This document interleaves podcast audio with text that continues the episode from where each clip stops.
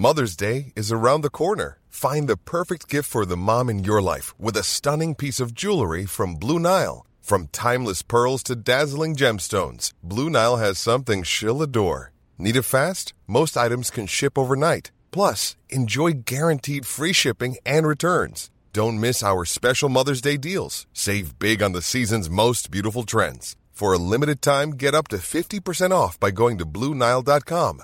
That's BlueNile.com. Alors, on vient de terminer d'enregistrer cet énorme épisode avec Simon, 1h30. On s'est éclaté, on a parlé d'un milliard de sujets différents. Ouais, je sais pas, t'as quoi comme ressenti après cette discussion, mec? Bah, c'était vraiment bien. Ouais. Là, je trouve plus trop mes mots parce qu'on a parlé pendant 1h30 non-stop. Mais, c'était. c'était. On avait un bon flow en tout cas, mec. C'est trop stylé parce qu'on connectait facilement des idées, on faisait tac, on était capable de revenir sur les sujets. Rien n'était sourcé, tout allait très vite. Ouais, on a fait beaucoup de brosciences, on a parlé Énormément de d'épigénétique, de genre, d'orientation sexuelle, de rap, de différentes cultures, de violence, d'expression via la violence, via les vrai. sports de combat. Euh, On a ouvert plein de portes. frère, on a parlé d'un milliard de trucs. En réalité, c'est un sujet, un podcast euh, très large, mais ça va être très drôle à mon avis à écouter. Ouais, j'en doute pas. Il y avait plein d'humour en tout cas, donc euh, merci encore d'être venu, mec. Ah. Sur ce podcast, je te propose un truc. Tant que je suis dans tes oreilles, tu fais quelque chose de bien pour toi. Tu peux ranger ta chambre ou ton appart, et si t'es pas chez toi, tu peux te redresser. Ça va te faire du bien. Vas-y, redresse-toi. T'inquiète, c'est pas bizarre, personne sait que je te parle. Je m'appelle Elio, c'est moi ton hôte, et je te souhaite un excellent épisode. Mec, t'es le premier français que j'entends dire euh, ça. Non, mais il faut accepter. Bah oui. Mais ils disent ça parce que, tu sais, ils veulent sauver leur enfance. Ouais, je pense que c'est ça. En disant, euh, machin, mais il faut. Tu réfléchis deux secondes au truc. Les enfants, ils arrivent pas à apprendre à compter à- en France. C'est vrai? Bah, C'est galère. 70, c'est compl- bizarre. Bah, vous, comme ça, quand, 70. quand vous êtes petit, vous galérez un peu à dire 70 Euh, J'ai vu un exemple il y a pas longtemps qui galérait. C'est vrai. Évidemment, Oh, mais c'est trop triste pour, les enfants, Hein mec. Ouais, ouais, ouais. Si, Après, ils ils ont des retards et tout. Ouais, j'avoue. Ils en veulent aussi. Ça se répercute sur euh, le Sur système social et sur le. non, mais oui. Mec, Simon, du coup, euh, bah, bienvenue. Merci. Très content de t'avoir ici. Alors, je sais pas est-ce que- comment, comment on pose un contexte là sur cette discussion? Je peux, je commence et tu me corriges, tu rajoutes, tu contexte complètes. Ouais, je t'en prie. Ok, euh, moi je te connais parce que je sais plus comment j'étais tombé sur tes vidéos YouTube, Mhm. mais, euh, mais bref, j'étais tombé dessus, j'avais kiffé. Et ensuite, euh, j'ai connu un peu ton groupe de potes, donc Florent Tavernier et Missor. Absolument. Et bah, d'ailleurs, l'atelier Missor, c'est un atelier, c'est un projet auquel tu as participé. Ouais, complètement. Tu je suis dedans. On, dedans on travaille ensemble dans la télévision. Ok, en gros, vous faites des sculptures de crâne. Et vous m'aviez envoyé un crâne. Absolument. Enfin, des bustes, pardon. Ouais, ouais, c'était ça à ce moment-là en tout cas. J'avais reçu, reçu un buste, un super buste d'ailleurs. J'étais étonné de voir à quel point ils étaient lourds. C'est le, le matériau, c'est quoi? C'est du plâtre. C'est du plâtre. Ouais, ouais, c'est de reproduction en plâtre. euh, En tout cas, à ce moment-là, on était juste sur le plâtre. Ok, ok. Là, il commençait à y avoir du bronze, on touche un peu des trucs à, à 1000 degrés. Ouais. Vous avez, mais vous avez déjà commencé à faire le bronze? On commence à faire le bronze. C'est vous- très laborieux. Putain, ça va être stylé. Hein. Ça, va être, ça va être très très stylé. Et euh, du coup, tu, sur ta chaîne YouTube, tu traites de plein de sujets euh, qui vont.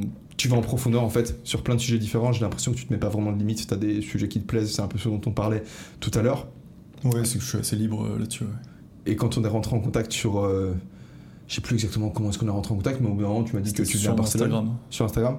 Tu m'as dit que tu venais à. Barça. C'est ça. Et j'ai fait, vas-y, euh, gon, on se capte, tu vois. Et Quel plaisir. Et puis euh, on s'est capté euh, ben, il y a deux heures, première fois qu'on se voit de la vie, et puis très content, on a pu discuter. Enfin, on- en fait, on n'a pas arrêté de parler depuis qu'on s'est vu, et puis on s'est Ouais. dit, ouais, faudrait déjà commencer un podcast maintenant et tout, et puis au final, bon, on est ça. chez moi, et puis euh, voilà, mec, bienvenue. Pas mal pour le contexte. C'était un bon C'est contexte, tu penses? Ouais, ouais. C'est plutôt structuré quand même. Merci, mec, C'est- j'essaie de m'améliorer sur ce point. Donc, euh, pour ceux qui connaissent pas Simon, euh, attendez-vous à une conversation qui va partir dans absolument tous les sens. Ouais. Ça va être de la philo, de, du- de la psycho, du dev perso, Absolument de tout, c'est terrible. et c'est ça qui est cool. Ouais. Je pense que vous allez avoir des cerveaux qui vont taper des crises d'épilepsie. Il y a des chances. Est-ce que, par contre, on commence, on est en train de parler des drogues, du coup, euh, juste avant de- juste avant Juste de- avant, on parlait des drogues, ouais. Ouais, enfin, juste Ouais, avant, on ouais, parle de aussi. psychologie, de plutôt euh, des excitants et puis des, des, des calmants, quoi. Exact, ouais, différentes catégories de drogues. Parce que tu me disais, moi je te disais en fait que j'avais testé la coke l'année passée, et que, voilà, bah, je- au cas où. et, que, et que ça m'avait pas vraiment plu, et que j'avais Ouais. pendant longtemps. Ah, mais c'était ça en fait, on n'avait pas terminé, j'étais pas allé au bout du truc. Je disais, j'avais testé la coke, et pendant longtemps, j'avais pas testé la coke justement parce que j'avais peur que de par mon, mon tempérament, qui est quelqu'un qui qui aime bien généralement euh, avoir l'esprit stimulé, tu vois, j'ai par exemple le café, c'est une drogue que j'adore, la caféine, c'est une drogue que j'adore, Mm. et l'alcool, c'est pas tellement quelque chose qui me plaît, tu vois. Et le- bah, du coup, l'alcool, c'est un dépresseur qui ralentit la- l'activité du système nerveux, la Ouais. caféine, c'est un stimulant, et je me suis dit, mec, j'arrive pas à me détacher du café les matins, j'ai peur que si je commence la coke, ça me fasse exactement le même effet, et puis que je commence en fait à reprendre euh, régulièrement. Et en fait, quand j'ai pris de la coke, ça m'a ça m'a calmé en fait, ça m'a pas fait un effet que, que j'aimais. Et du coup, on parlait de ça, et tu disais les différentes catégories de drogue en fonction des différents profils euh, psychologiques. Ouais, ouais, c'est ça. Mais c'est assez étonnant en fait que ça t'ait calmé. Parce que pour moi, enfin pour le coup, moi j'ai pas testé, hein, mais j'imaginais ça comme euh, la suite de la caféine en gros. Caféine plus vénère. C'est ça. Je le voyais Il y a des gros pré-workout, des trucs euh, qui respectent pas les normes, tout ça. Puis euh, il y a, puis tu trouves ça, tu vois. Ouais, ça Et- caféine, genre pré-workout, comment il s'appelait ce pré-workout Le avec un, Hulk C'est Hulk? Non. C'est le Jack, Euh, Ouais, Jack 3D, mec. Jack 3D. Exact, mec. J'ai jamais goûté, tu vois, mais j'ai Non, non, non plus. Mais ça a l'air tellement bien. En Ouais. fait, quand on aime le café, il y a un problème, c'est qu'on voit ça et on se dit ah ouais, en fait c'est, Ouais. c'est, le café en bien mieux. Café puissance 100, mec. Ouais, c'est, bon, Bah faut pas passer la commande, faut pas. Du coup, bah bref. Bah du coup, bah en plus, tu, tu trouves ça- ça aux États-Unis? C'est une bonne, peut-être même pas. hein. Peut-être même plus, hein. Si aux États-Unis, je crois qu'ils sont quand même plus relax. Ouais. À mon avis, États-Unis, pays de l'Est, euh, les, Ouais, les deux empires, ça, ça, ça doit y aller. bah il faut, euh, la compétition, elle est rude. Bah, c'est ça, c'est ça. C'est pour ça qu'on est à la traîne. Euh, ouais, j'avoue. Putain, faut vraiment qu'on qu'on se, il faut. qu'on se libéralise un petit peu à ce niveau-là. C'est ça, Commencez ça. à vendre de la. Mettez un peu Faut- de coke là dans les pré pré-workout, my protein. C'est ça, c'est ça. On a une chance, mec. Les youtubeurs francophones, c'est pour ça qu'on est à la traîne, mec. C'est parce qu'on n'a pas des bons sponsors. On n'est pas chargé. MyProt, les gars, faut, commencer à y aller. Euh, on disait aussi. Euh, Attends, attends, on Mais parlait. non, du coup, je trouve ça très étonnant. Ouais, je voulais, Parce ah, que- je voulais faire une petite prévention en fait par rapport à la cocaïne. Bien sûr. Genre, prenez pas de drogue. Voilà, c'est bon. C'est pas vraiment ça. C'est juste faites attention euh, au contexte en fait dans lequel vous allez l'apprendre. C'est-à-dire si vous voulez. euh, Putain, ça fait vraiment deux podcasts de suite où je parle de drogue parce que le dernier épisode c'était sur les champignons.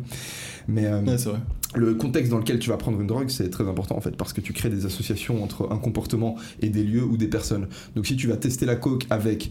C'était la mec qui a l'habitude de de faire des soirées avec un groupe de potes et que tu vas tester la coke dans ce même genre de soirée avec ce même groupe de potes, tu vas associer la coke à ce contexte-là et quand tu vas te retrouver dans le même contexte, eh ben, tu vas avoir ton petit circuit dopaminergique qui va te faire ouais vas-y tu pourrais prendre de la coke c'est stylé. Alors que si tu prends de la coke et moi c'est ce que j'ai fait la première fois dans, avec une personne que tu ne penses ne jamais revoir et dans un lieu un contexte que tu qui tu Ouais, ne penses ne se reproduira jamais, T'auras pas les rappels. t'auras exact t'auras pas le trigger. Mais voilà du coup euh, faites très attention à la manière dont vous testez euh, certaines drogues et ne testez pas. prenez pas.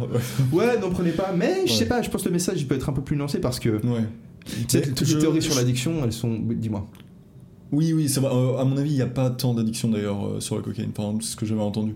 Mais euh, après, ouais, moi je serais plus nuancé justement sur euh, LSD et champignons, de ce que j'ai vu en tout cas, et des gens euh, que j'ai vu en prendre, que, euh, que cocaïne. D'accord. Pour le coup, cocaïne, j'ai plus vu d'effets néfastes euh, sur le. Justement, pas forcément l'addiction, mais sur le comportement des gens, D'accord. ouais. euh, plutôt que. Hallucinogène. même champignons, en fait, il y a des mecs qui restent bloqués, c'est pas, c'est pas bien. Ils deviennent mous, ils deviennent relativistes, c'est atroce. Mais après, j'ai l'impression que les mecs qui vont prendre des champignons, c'est aussi des mecs qui, qui fument de la bœuf ou qui prennent d'autres drogues à côté, tu vois. Quelque part, c'est pas comme si la bœuf entraînait Oui, la vois. consommation de champignons, Ouais. mais quand t'as un mec ouvert qui va tester des trucs, bah un peu naturellement, tu commences par fumer des clopes ou prendre de la bœuf, Ouais. et ensuite tu vas un peu dériver sur Mais il y avait une catégorie de personnes, tu sais, entre la Silicon Valley, Jordan Peterson, Ouais. euh, où on se dit, euh, c'est peut-être pas les champignons d'ailleurs, euh, c'est quoi C'est la consommation d'LSD à laquelle Non, il ils font ça, ils font. Ce genre de Et en fait, c'est quand tu vois un mec sérieux qui fait ça, Hmm. tu dis oui, ça va. Tu vois, c'est ça qui m'a fait un peu euh, me Ah, détendre là-dessus. Ouais. Sans en prendre pour autant, tu vois, c'est juste Ouais. euh, au niveau de ma. J'ai plutôt une, une mauvaise euh, appréciation des drogues, tu Ouais. vois, je, je trouve pas c'est une très bonne chose. D'accord. Mais, mais celle-là, Je pense qu'au niveau, des, au niveau des drogues, c'est marrant parce que j'ai l'impression que c'est très culturel. Parce qu'au final, genre la caféine ou, ou l'alcool, c'est des drogues au même titre que, que la cocaïne ou autre. Parce que ça modifie l'état de conscience, mais à un niveau. euh, je pense qu'on y est plus habitué déjà. Bah moi, je vais dire un truc. Moi, c'est ce que je dis à tous les gens qui me demandent euh, ce que j'ai pensé de la coke. Moi, j'ai plus d'effet, euh, un effet plus vénère sur mon système avec du café. Genre là, le café, ça m'excite plus que la cocaïne. C'est très, très Parce que je te dis, la coke, ça me relaxe, mec. J'ai pris ça, j'ai eu l'impression qu'il y a... Et c'est pas que c'est de la mauvaise coke, parce que j'ai testé genre à 3-4 Je reprises, si tu veux. fait baiser, oh, attention. Pensez pas que je suis, pas que je suis naïf. Je sais choisir ma Il a cocaïne. tapé du plâtre et tout, il attend, je saigne un peu du nez. C'est marrant mec, maintenant que tu dis ça parce que j'ai pas, je vais pas dire que j'ai eu le sentiment que ça avait le, le goût de plâtre. Enfin, tu, Mm. tu sens pas vraiment le goût par le nez. Mais, euh, mais c'est vrai qu'il y a peut-être un peu un goût de plâtre, mec. Peut-être c'était du plâtre, mec. en ça. Putain, mec. Je vais essayer de gratter la petite, euh, le petit buste de Peterson que vous m'avez envoyé Ah, et de, sniffer un petit Faut bout de Peterson. Et si ça a le même goût, ben, je saurais que c'était du plâtre, mec. J'ai des souvenirs traumatisants comme ça. De quoi T'as sniffé du Souvenir plâtre? Hein? Ah non, non, non, moi j'ai jamais pris ça, mais euh, tu sais, il y a des endroits sombres à Paris. Euh, c'est pas forcément ce qu'on imagine, mais Pigalle, c'est un enfer. Je parle même pas du côté prostitution et tout, je parle de toute la misère sociale euh, qui entoure. Et euh, ouais, j'étais tombé sur un mec qui euh, il avait une espèce de canette de 8-6. C'est pour côté un peu la sociologie. C'est 8-6, c'est quoi? C'est euh, La les canettes vraiment les trucs pour te, pour te faire oublier ta vie quoi. D'accord, c'est les- une bière très alcoolisée. Ouais, c'est un peu ça, ouais. Et, et il était en train de gratter un mur en récupérant dans un sachet ce qui ce qui récupérait sur le mur, quoi. Qui était en fait bah, du plâtre. Enfin, le, pas du plâtre, mais tu sais, la, la pierre un peu friable qui a Ouais, ouais, ouais. Et euh, non, mais du coup, j'avais la projection, tu vois. Ah, parce qu'il allait le vendre juste après. Parce il- qu'en fait, c'est un lieu de passage où euh, les dealers ont pas une, euh, une- un lien de confiance très fort avec leurs clients. Et du coup, il allait euh, la vendre juste après. Mais du coup, ouais, j'imaginais le mec qui allait sniffer un peu de, Attends, mur parisien, quoi. Frère, j'ai pas compris. C'est vrai Genre, c'est un lieu de passage où les dealers, du coup, c'est-à-dire quoi Les dealers, ils collent la drogue contre le mur et les Non, clients, ils non, viennent la gratter. pardon, Pigalle est un lieu de passage. C'est- Ça veut dire quoi Où, euh, bah, c'est que les gens viennent faire la fête ici. Ok, d'accord. Et que, euh, enfin, c'est, je veux dire, c'est pas un dealer qui va avoir euh, une, un- qui, a, qui a besoin d'un lien de confiance très fort. Donc avec, ça, ça avec arnaque ses clients. clients. Ouais. Ouais, c'est ça, c'est ça. Mais du coup, ouais, c'est parce que tu parlais de la, de la coke qui avait potentiellement un goût de plâtre. Et je me suis dit, euh, parce qu'en voyant ça, tu sais, j'ai imaginé le mec qui, avait, qui allait avoir du plâtre plein le pif. et D'accord. Donc Faut pas mettre t'es- ça tu, dedans. tu pars autant en couille que moi en fait. On Ouais. est vraiment dans la Ah, merde mais bien pour, pire, ce, bien pour ce podcast. C'est vrai ouais, ouais. C'est comment ton enfance Genre, ça a été mec Parce que putain, si c'était pire que moi, mec À l'école, t'étais C'est un vrai. peu, tu faisais un peu des bêtises ou genre t'étais comment Euh, un petit peu, ouais. Parce que t'as l'air un peu plus apaisé quand même, j'ai l'impression. Enfin, Oui, oui, après je me suis beaucoup apaisé. Après j'ai dit il faut arrêter tout ça.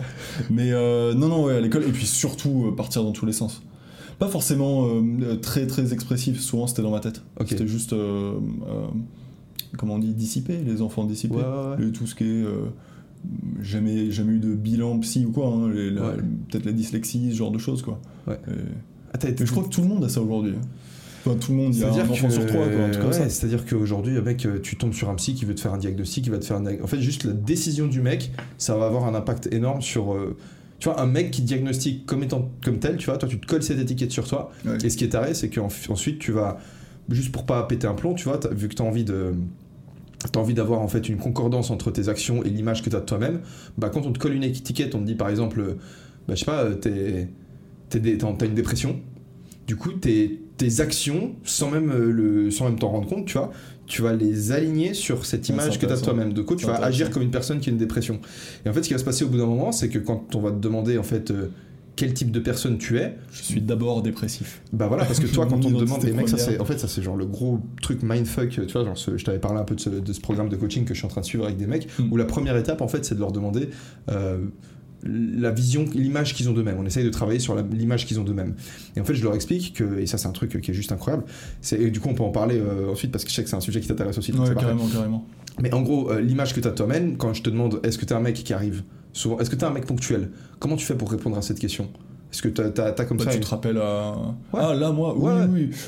Je sais exactement dans quelle situation je suis à ce niveau-là. Mais du coup, ce que tu fais, c'est que tu regardes dans ton passé Ouais. et tu vois plusieurs situations dans lesquelles tu aurais pu ou non être ponctuel. Ouais. Et si euh, souvent tu vois que tu as été ponctuel, bah tu Ouais. dis je suis un mec ponctuel. Donc en réalité, la vision, l'image que tu as de toi-même, elle dépend de tes expériences passées. Ouais. T'es pas né en étant ponctuel ou en étant pas ponctuel. T'as pas eu une image de toi dès la naissance. Des prédispositions à être ponctuel. Euh, Alors ça, c'est une question intéressante. suisse. Mais tu sais que ça, c'est proche de l'Allemagne. Ouais, possible, mais mais pas autant qu'Eric, comme on Ouais. on en parlait. Ça. Eric, ça se voit qu'il arrive à l'heure. Non, non, c'est sûr, c'est sûr. Mais dans l'idée, tu vois, tu vas, moi, c'est un peu le, le but de ce programme quand on coach ces mecs, c'est que on, on leur dit, ok les mecs, maintenant à partir de maintenant, on va pas attendre que vous ayez une vision de vous-même qui change pour que vous commenciez à agir différemment, parce que quand tu te vois par exemple comme une personne qui a du style, Mhm. automatiquement tu vas peut-être plus facilement t'arrêter devant les vitrines pour euh, observer les mannequins, Mhm. tu vas plus facilement faire attention à la manière dont les autres sont habillés pour t'y intéresser. Et du coup, tu vas bah, automatiquement avoir plus de style. Tu vois ce que je veux dire? Alors que pour te dire que tu es une personne qui a du style, quelque part, il faut que tu aies dans ton passé des éléments qui Ouais. te montrent que tu as, du style en fait. Donc en fait, nous, ce qu'on est en train de faire, c'est que dans un premier temps, on les fait agir comme la personne qu'ils ont envie de devenir, Ouais. jusqu'au stade où ils se disent qui est-ce que je suis? Et ils regardent dans leur passé, Mm. ils voient qu'ils ont agi mille fois comme une personne Ouais, sportive, ça, une personne ordonnée, une personne confiante et ainsi de suite. Et en fait, ça facilite les actions qui vont dans le même sens. En fait, t'essayes de façonner l'inconscient. En gros, il y a, euh, euh, tu sais, dans la journée, les actions conscientes et les actions inconscientes. ouais. Et euh, ce qu'on a toujours fait là, généralement, le- en fait, la plupart sont inconscientes. La plupart, on s'en rend pas compte, même quand on est en retard et tout. Et si on fait un effort particulier, comme là, j'ai l'impression que vous faites un effort particulier bah, pour euh, remodeler ce que vous êtes vraiment, tu profites des moments où tu es pleinement conscient pour te dire bon, bah, je vais prendre euh, 20 minutes d'avance parce qu'en fait, 20 minutes d'avance, c'est ce qu'il faut pour être à l'heure. Ouais. C'est Ouais. toujours comme ça. Et, euh, et du coup, tu dois faire l'effort conscient. C'est pas facile en vrai d'être conscient. Euh, tu vois, de, de, de Ouais. faire un, pardon, de, de faire un effort euh, régulier, enfin d'être discipliné tout simplement. Mhm. Mais après, au bout de peut-être 30 fois où tu arrives à l'heure, Mhm. t'es un mec à l'heure, ça rentre dans ton inconscient. Et quand tu pars inconsciemment, tu pars 20 minutes avant. C'est ça, euh, c'est ça. Parce qu'en fait, on a tous des moments où on agit de manière inconsciente, comme tu l'as dit. C'est difficile à établir un pourcentage, tu La vois. plupart des moments, Bah, J'aurais tendance à dire, euh, ouais, enfin, on En agit vrai, par à quel automatisme. moment t'es vraiment conscient dans Bah, ta disons journée t'es a vraiment conscient quand tu fais face à une situation qui est nouvelle. Parce que là, Oui. du coup, tu dois Ouais, apporter une réponse consciente. Mais quand Ouais. c'est une situation qui se répète tous les jours, du style sortir de ton lit le matin, aller chier ou genre faire un truc à manger, partir au travail, arriver au travail, commencer à travailler au travail, enfin, Mm. tous ces moments, ils se répètent tous les jours. Mm. Et du coup, ton cerveau, en fait, il a juste un Mais mécanisme. Sinon, tu serais en train de Ah cramer ah des, calories, De euh, ce serait un enfer. De ouf. Mais du coup, tous ces moments, si tu prends le- pendant un moment de lucidité, si tu prends le temps de te dire, ok, qu'est-ce que je fais dans ces moments-là, et puis que tu les réordonnes à chaque fois, tu dis, ok, au lieu de faire ça, je vais commencer à faire ça, au lieu de faire. Mais ensuite, comme tu l'as dit, tu profites de tous ces moments où tu es inconscient Ouais. pour qu'ils jouent en ta faveur plutôt qu'en ta défaveur. Parce que la plupart des gens, en fait, ils, juste Ah, par manque sûr. de conscience, plus ils se laissent drifter dans une direction sans s'en rendre compte, en fait. Mais du coup, une question, c'est que tu, vois un peu ce que c'est euh, l'épigénétique? Euh, oui, mais est-ce que tu peux. Ah oui, c'est le. C'est à quel point tu peux modifier l'héritage génétique que tu vas donner euh, sur euh, Ouais. assez peu de générations, quoi. Exact. L'épigénétique, en fait, c'est quoi la limite? Parce que du coup, la génétique, on part sur, euh, je sais pas quoi, de Néandertal à, à nous, Ouais. un truc comme ça. Mais Je crois que c'est trois générations. Trois générations? Bah, en fait, j'ai un mec, C'est euh, du coup, ça. Ah mais mec, j'ai un mec dans le coaching, il m'a- il m'a demandé si je basais mon truc dessus, j'ai dit non, mais il m'a dit ah mais en fait c'est ouf parce que ce que tu es en train de raconter, c'est ça s'aligne complètement sur cette, cette histoire d'épigénétique parce que d'après eux, tu as genre 80% de tes gènes qui peuvent être modifiés, sur lesquels tu as le contrôle. 20% t'as- 80% Ouais. Ah, c'est énorme. Mais 20% sur lesquels tu pas le modifié contrôle sur. Ok, ok. Modifié sur combien de temps Au cours de ta vie Non. au cours de ta vie. Je vais peut-être alors lui, C'est remis en question. lui ce était truc, pas un expert. Ouais. Je sais pas. Moi, par contre, j'adore cette idée. Alors moi, j'ai pas Vraiment, encore discuté avec 80%, eux. je signe. Ah ouais, mais moi aussi, mec. mais dans l'idée, tu vois, moi aussi, j'ai trouvé ça assez stylé parce que ça veut dire que, ok, t'as 20% des gènes sur lesquels, c'est-à-dire ta taille, ton poids ou des trucs comme ça où tu peux pas euh, décider de grandir parce que tu décides Mm. de grandir. Mais tu vois, on a eu cette idée qui est arrivée dans un premier temps où on a capté que, en réalité, tu pouvais transmettre des caractéristiques psychologiques ou physiques que tu avais acquises. Parce que pendant longtemps, on pensait que tu peux seulement transmettre ce Ah qui est ouais, inné. ouais. Et. euh, ce qui veut dire que. Et du coup, est-ce qu'on en est sûr de ça? Bah, je sais pas, et j'ai bien envie d'inviter une personne qui est spécialiste en épigénétique pour euh, lui poser plein de questions Ouais, et en fait essayer de défoncer cette théorie parce que si ça c'est vrai, ça veut littéralement dire, ça explique par exemple pourquoi euh, Ouais. ma sœur elle est pas pareille que moi. Tu vois ce que je veux dire? Elle est, elle est- elle est différente sur plein de points vis-à-vis de moi. Et ça veut peut-être, c'est peut-être dû au fait que mes parents, au moment où ils m'ont eu moi, Ah oui, d'accord. bah en fait ils étaient très différents que 7 ans plus tard au moment où ma sœur est née.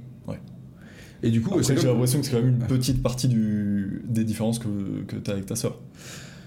Tu vois, il y a par exemple, euh, bah, il, y a, il va forcément y avoir le genre et euh, tout- toutes les caractéristiques qu'il y a autour. De toute façon, Ouais. on est sur de la broscience depuis le début. Voilà, exactement. On on continue en Il y a très peu de sources ici. Mec, genre, moi, il y a un truc que je capte pas sur le genre, et dis-moi si Ouais. tu comprends. Ouais. C'est que, ok, on a euh, le sexe qui serait, genre, le. bon, ah oui, il y a la différence sexe et genre en gros. Ouais, C'est ça, sexe c'est ce qu'on a physiologiquement, ce qu'on Mhm. est physiologiquement, exact. et genre c'est ce qu'on est psychologiquement. Ok, Au- je comment- pense on pourrait dire, on pourrait définir le sexe parce que pour être, pour être sûr de bien être précis, est-ce qu'on parle de chromosomes ou est-ce qu'on Ouais. parle de d'attributs sexuels? Parce qu'il y a des gens. C'est la, la même chose, non? Mais en fait, il y a des gens qui ont des. Ou alors. XY c'est homme et XX c'est femme. Exact, mais il y a des gens qui ont des attributs qui sont XX ou, ou qui sont par exemple XY et qui n'ont pas de bits. Ou alors, Sûr ouais, je crois qu'il y, a des- y, y y a trucs comme ça. Oh, trucs, je voulais pas dire ça. Je suis des trucs de- de- de Il y a des monstres Oh, et qu'on est tentacules. Ok, non, non, bah, restons sur les chromosomes, ok Là, on va dire genre Bien sûr. XX, t'es de sexe masculin. Non, XX, Ouais. t'es de sexe féminin, du coup. Ouais. XY, t'es de sexe masculin. Ouais. Le genre, à partir de là, t'aurais l'identité de genre, qui est comment toi tu te visualises. Et l'expression de genre, c'est comment est-ce que tu est-ce que tu reflètes aux gens. Ouais. Par exemple, tu peux être de sexe Mais masculin. attends, c'est- attends, ce que tu reflètes aux gens, du coup, ça se base sur ce que les gens pensent de toi Voilà, mais c'est ça. Alors c'est là que je vais. Donc ça fait trois trucs, C'est là, que tu vas- d'accord. c'est là que tu vas m'aider, mec. J'ai envie de faire des tableaux, j'ai envie de tracer des traits là. Ça, ça fait, on est d'accord, ça fait trois trucs. Ça fait trois trucs. Il y a euh, le scientifique, le psychologique et le social. Ouais, on peut le voir comme ça. Ok. On peut le voir comme ça. Donc, sexe, c'est le scientifique. Très bien. Identité de genre, c'est le ressenti. Et expression de genre, c'est comment les autres te perçoivent. Très bien. Ok? Maintenant, moi, le terme identité de genre et expression de genre, ils, ils me font poser des questions parce que comment est-ce que. Admettons. Je dis maintenant, ok, euh, moi je, je suis de sexe masculin, tu vois, genre j'imagine, enfin parce que genre j'ai pas été test- faire un test de aussi. chromosomes, mais je, genre, à moins que je fasse partie des. je, je pense que j'ai un monstre du cirque, t'es un mec normal. Oh, mec, oh, les gars, prenez ça avec humour. Enfin, je sais que. Bah non, mais en fait, si Non, tu mais- veux. Non, mais oui, je sais, je sais. je sais. Si on peut plus rien dire. Tu me sens bridé sur ma chaîne YouTube. Moi, on peut faire des blagues. hein. Cette époque ne me convient pas. Ouais, vraiment, mec. Bref, en gros, genre, si j'ai une identité de genre masculine, Mhm. ça voudrait dire que je me considère. Je me identité, du coup, c'est si on te perçoit comme masculin. c'est comme tu sens. Expression, c'est comme c'est ce que t'exprimerais, si tu veux. L'expression, tu peux te voir. L'identité, c'est un truc personnel, genre que je, que je ressens au fond. L'expression, c'est ce que Très tu, re- ce que t'exprimes aux autres. Très bien.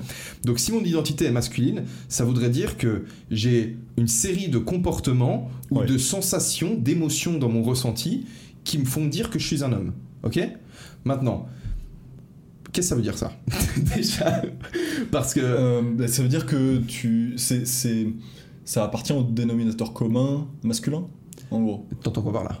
Bah, ce qu'on voit chez la plupart des hommes, c'est, c'est très. En fait, le, le- le truc, c'est qu'il n'y a pas de frontières. Hmm. C'est ça qui est intéressant en fait euh, avec ces histoires de genre. C'est que à la fois il n'y a pas de frontières claires Ouais. et en même temps il y en a. Bah en fait, je pense qu'à partir du moment où tu acceptes qu'il y a... Parce que du coup, c'est ce qui appartient à la plupart des hommes. C'est-à-dire que si je fais preuve euh, de... Si je suis capable de m'affirmer, si Mhm. je suis capable de montrer combatif, si Mhm. je suis capable de montrer du courage, de la bravoure, et ainsi de suite, Mhm. on va considérer que c'est des caractéristiques qui sont plutôt masculines et on va se dire du coup bah si moi je ressens ces caractéristiques au fond de moi bah je vais avoir une identité de genre donc je vais me sentir homme Ouais. on peut, on peut se dire ça ok Ouais, ouais. maintenant si on va considérer ensuite que à contrario il y a des caractéristiques euh, des émotions ou genre des traits de caractère qui sont plutôt féminins Ouais, bien sûr. à savoir peut-être euh, la compassion euh, la tendresse le La Genre, vaisselle. ouais, là, c'est genre, oh, je cherchais un truc comme ça, mais je l'ai pas plus subtil. Quelle horreur, je, crache je sur la table parce que je suis un homme, mec Je suis misogyne et je crache. Voilà. Bref, mais du coup, ça veut dire que, mais en fait, le truc qui est, le truc qui est bizarre, c'est que moi, je ressens, j'ai à la fois des caractéristiques masculines et à la fois des caractéristiques féminines. C'est-à-dire que Ah oui, je peux faire preuve de courage. Et tout, le monde, ouais, ouais, je sais. heureusement. Parce que en vrai, c'est quand même très très gênant. Les types, tu sais, à l'adolescence, Ouais. quand tu comprends que c'est avec des caractéristiques masculines que tu vas pouvoir draguer des filles, il y a des mecs qui les prennent toutes. Tu sais, ils vont sur des sites euh, de séduction ou je ne sais quoi, et ils prennent tout le masculin de A à Z. Ouais. Et donc c'est pas naturel, parce que ça correspond pas exactement à, euh, je, tu vois, des trucs, une, à, à ce qu'ils sont au fond. Ouais. Donc il y a un décalage entre ce qu'ils sont au fond et ce qu'ils veulent être, parce que le site de séduction leur a dit, euh, si, si, mais un, un homme ça fait ça. En fait, Et- ils sont, ils, sont, ils deviennent très très gênants. Moi j'ai reçu, j'ai eu des sentiments de malaise euh, en soirée, parce qu'en plus, quand ils sont. Étant jeunes, on est quand même moins sexué euh, que, que, que plus vieux. Tu vois, adolescent, je trouve qu'on qu'on est ouais, moins sexué que les années qui vont suivre quand on devient adulte. Par sexué, t'entends quoi? Euh, sexué, c'est-à-dire euh, qu'on s'affirme. comment dire? Bah, Un homme sexué, on va plus se reconnaître comme homme D'accord. qu'un. Donc il y a une expression de genre plus marquée. Ouais. Mais avec tout qui va avec, c'est-à-dire que tu vas avoir, euh, j'en sais rien, ta mâchoire, euh, tes traits qui vont commencer à se dessiner Adolescent, et à plus ressembler de quoi. plus en plus. Hein T'es plus androgyne quand t'es adolescent. ouais, c'est ça, ressens- c'est ok. ça, et tu le deviens de moins en moins. D'accord. Euh, Androgyne, c'est juste pas, pas que j'ai utilisé le mot. androgyne, c'est c'est le doute. Enfin, c'est pas le doute. Bref. c'est- des gens qui ont des airs féminins. tu vois, un peu féminin, un peu masculin. C'est Ouais, ça, en fait. c'est ça. C'est une expression de genre neutre. Je sais même pas si c'est dans l'expression genre je pense c'est ça. hein. C'était avant que tout ça existe, je crois. Bref, ok, Mais, euh, euh, je retire le mot androgyne. mais, mais en tout cas, ouais, du coup, ça fait que ces mecs-là sont extrêmement gênants parce qu'il y a un décalage et on sait que c'est faux. On sait qu'ils font des trucs. Euh, euh, on sait beaucoup sont trop masculins. En fait, ils sont, Oui, on sait qu'ils sont pas. En fait, c'est ça qui se ressent. Et c'est ça qui se ressent aussi du point de vue des meufs. C'est que les meufs, elles ressentent que, que le mec, en fait, il est pas en train d'être lui-même. Et C'est quand ça. toi, t'es pas toi-même dans ça. une interaction humaine, que ce soit avec une meuf ou avec un mec, Mhm. tu, c'est, hyper gênant parce que tu peux pas t'épanouir dans ton interaction. Parce que tu dis, en fait, je peux pas être moi-même parce que peut-être que si j'étais moi-même, cette meuf, elle me validerait pas. Ou peut-être si j'étais moi-même, Ouais, ce mec, ça, il accepterait pas d'être pote avec Et- moi. mais d'ailleurs, sûrement qu'elle te validerait pas. C'est ça qui est terrible, c'est que en vrai, il fait ça, il tente le pour tout, le, le tout pour le tout. Il a fait son truc euh, mascu à fond. Euh, et en fait, bon, il va pas se faire valider parce qu'il met tout le monde mal à l'aise avec ses cris en Ouais, soirée. même là. si- admettons qu'il se fasse valider. Admettons qu'il réussisse à ok. atteindre ses, fins et que. Admettons que ses fins, ce soit dans un premier temps juste euh, exploser la meuf. Et il y Mhm. arrive. Ouais, Qu'est-ce qui se passe ensuite? Genre déjà Ah, de et ça, ça. Mais déjà, c'est qu'il est assez doué. Mais Parce vois- que les femmes ont quand même un très bon radar pour euh, Ouais, être, euh, être gênées par mais ça. genre un truc, hein, je me suis fait une réflexion mec, Ouais. et tu, tu dis ce que t'en penses, mais genre on en a parlé avec les mecs du coaching quand je leur disais genre d'être eux-mêmes dans les relations, et quand Ouais. je dis genre être toi-même c'est te montrer en fait tel que t'es, et pas essayer de te maquiller, genre de créer un avatar de toi plus stylé que toi pour essayer de choper la meuf, je disais en fait faut que tu viennes comme t'es, et si tu sens que tu peux pas venir comme t'es, parce que en venant comme t'es tu te feras rejeter par la meuf parce qu'elle est, c'est juste en fait accepte qu'elle est dans une ligue au-dessus de toi, et qu'elle a tellement plus d'opportunités en termes de relations que toi, et que du coup si tu sens que tu vas pas pouvoir aborder une meuf en étant comme toi, c'est juste que tu dois bosser sur toi jusqu'à ce que tu puisses aborder cette même meuf en étant toi-même, si tu veux. Mm. Mais en gros, si tu abordes une meuf et que, et que tu réussis à la ramener dans ton lit sans être toi-même, en fait, c'est pas toi dans la relation avec la meuf quand tu discutes avec elle, c'est l'avatar que tu as créé, parce que c'est avec elle qu'elle est en train, avec cet avatar qu'elle est en train d'interagir. Ouais. Mais aussi quand elle est dans ton lit, en fait, c'est pas toi qui la baise la meuf. Oui, mais en même temps, c'est toi. Non. Si. Mais en fait, si tu veux, c'est ça Quand le truc. tu vas rejoindre tes potes que- le lendemain, ce sera toi. Ok, non, bah oui, je sais, mais genre, la baise, en fait, c'est un truc de ouf parce que tu peux. Moi, j'ai l'impression que c'est un peu ça le truc qui fait que sexuellement, j'ai réussi à m'épanouir beaucoup plus ces deux dernières années. Avant que. Enfin, non, maintenant, je suis. je suis un peu. Je suis vite fait épanoui parce que ma meuf, elle est en Hongrie, tu vois, donc c'est chaud.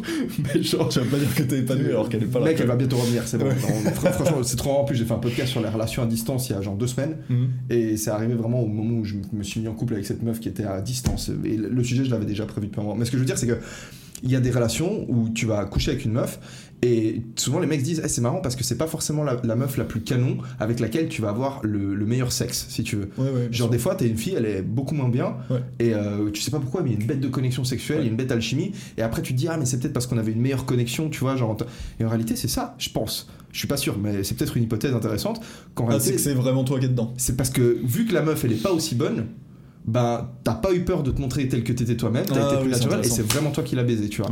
Elle a sucé ta bite, mec. Elle a pas sucé la bite de l'avatar, mec. Elle a pas sucé de bite bleue, mec. Ouais, ouais, je vois ce que tu veux dire. Après, peut-être qu'elle a compensé le fait d'être moins jolie que l'autre et que l'autre a jamais eu à compenser quoi que ce soit parce qu'elle faisait exactement ce qu'elle voulait. Ah, c'est possible.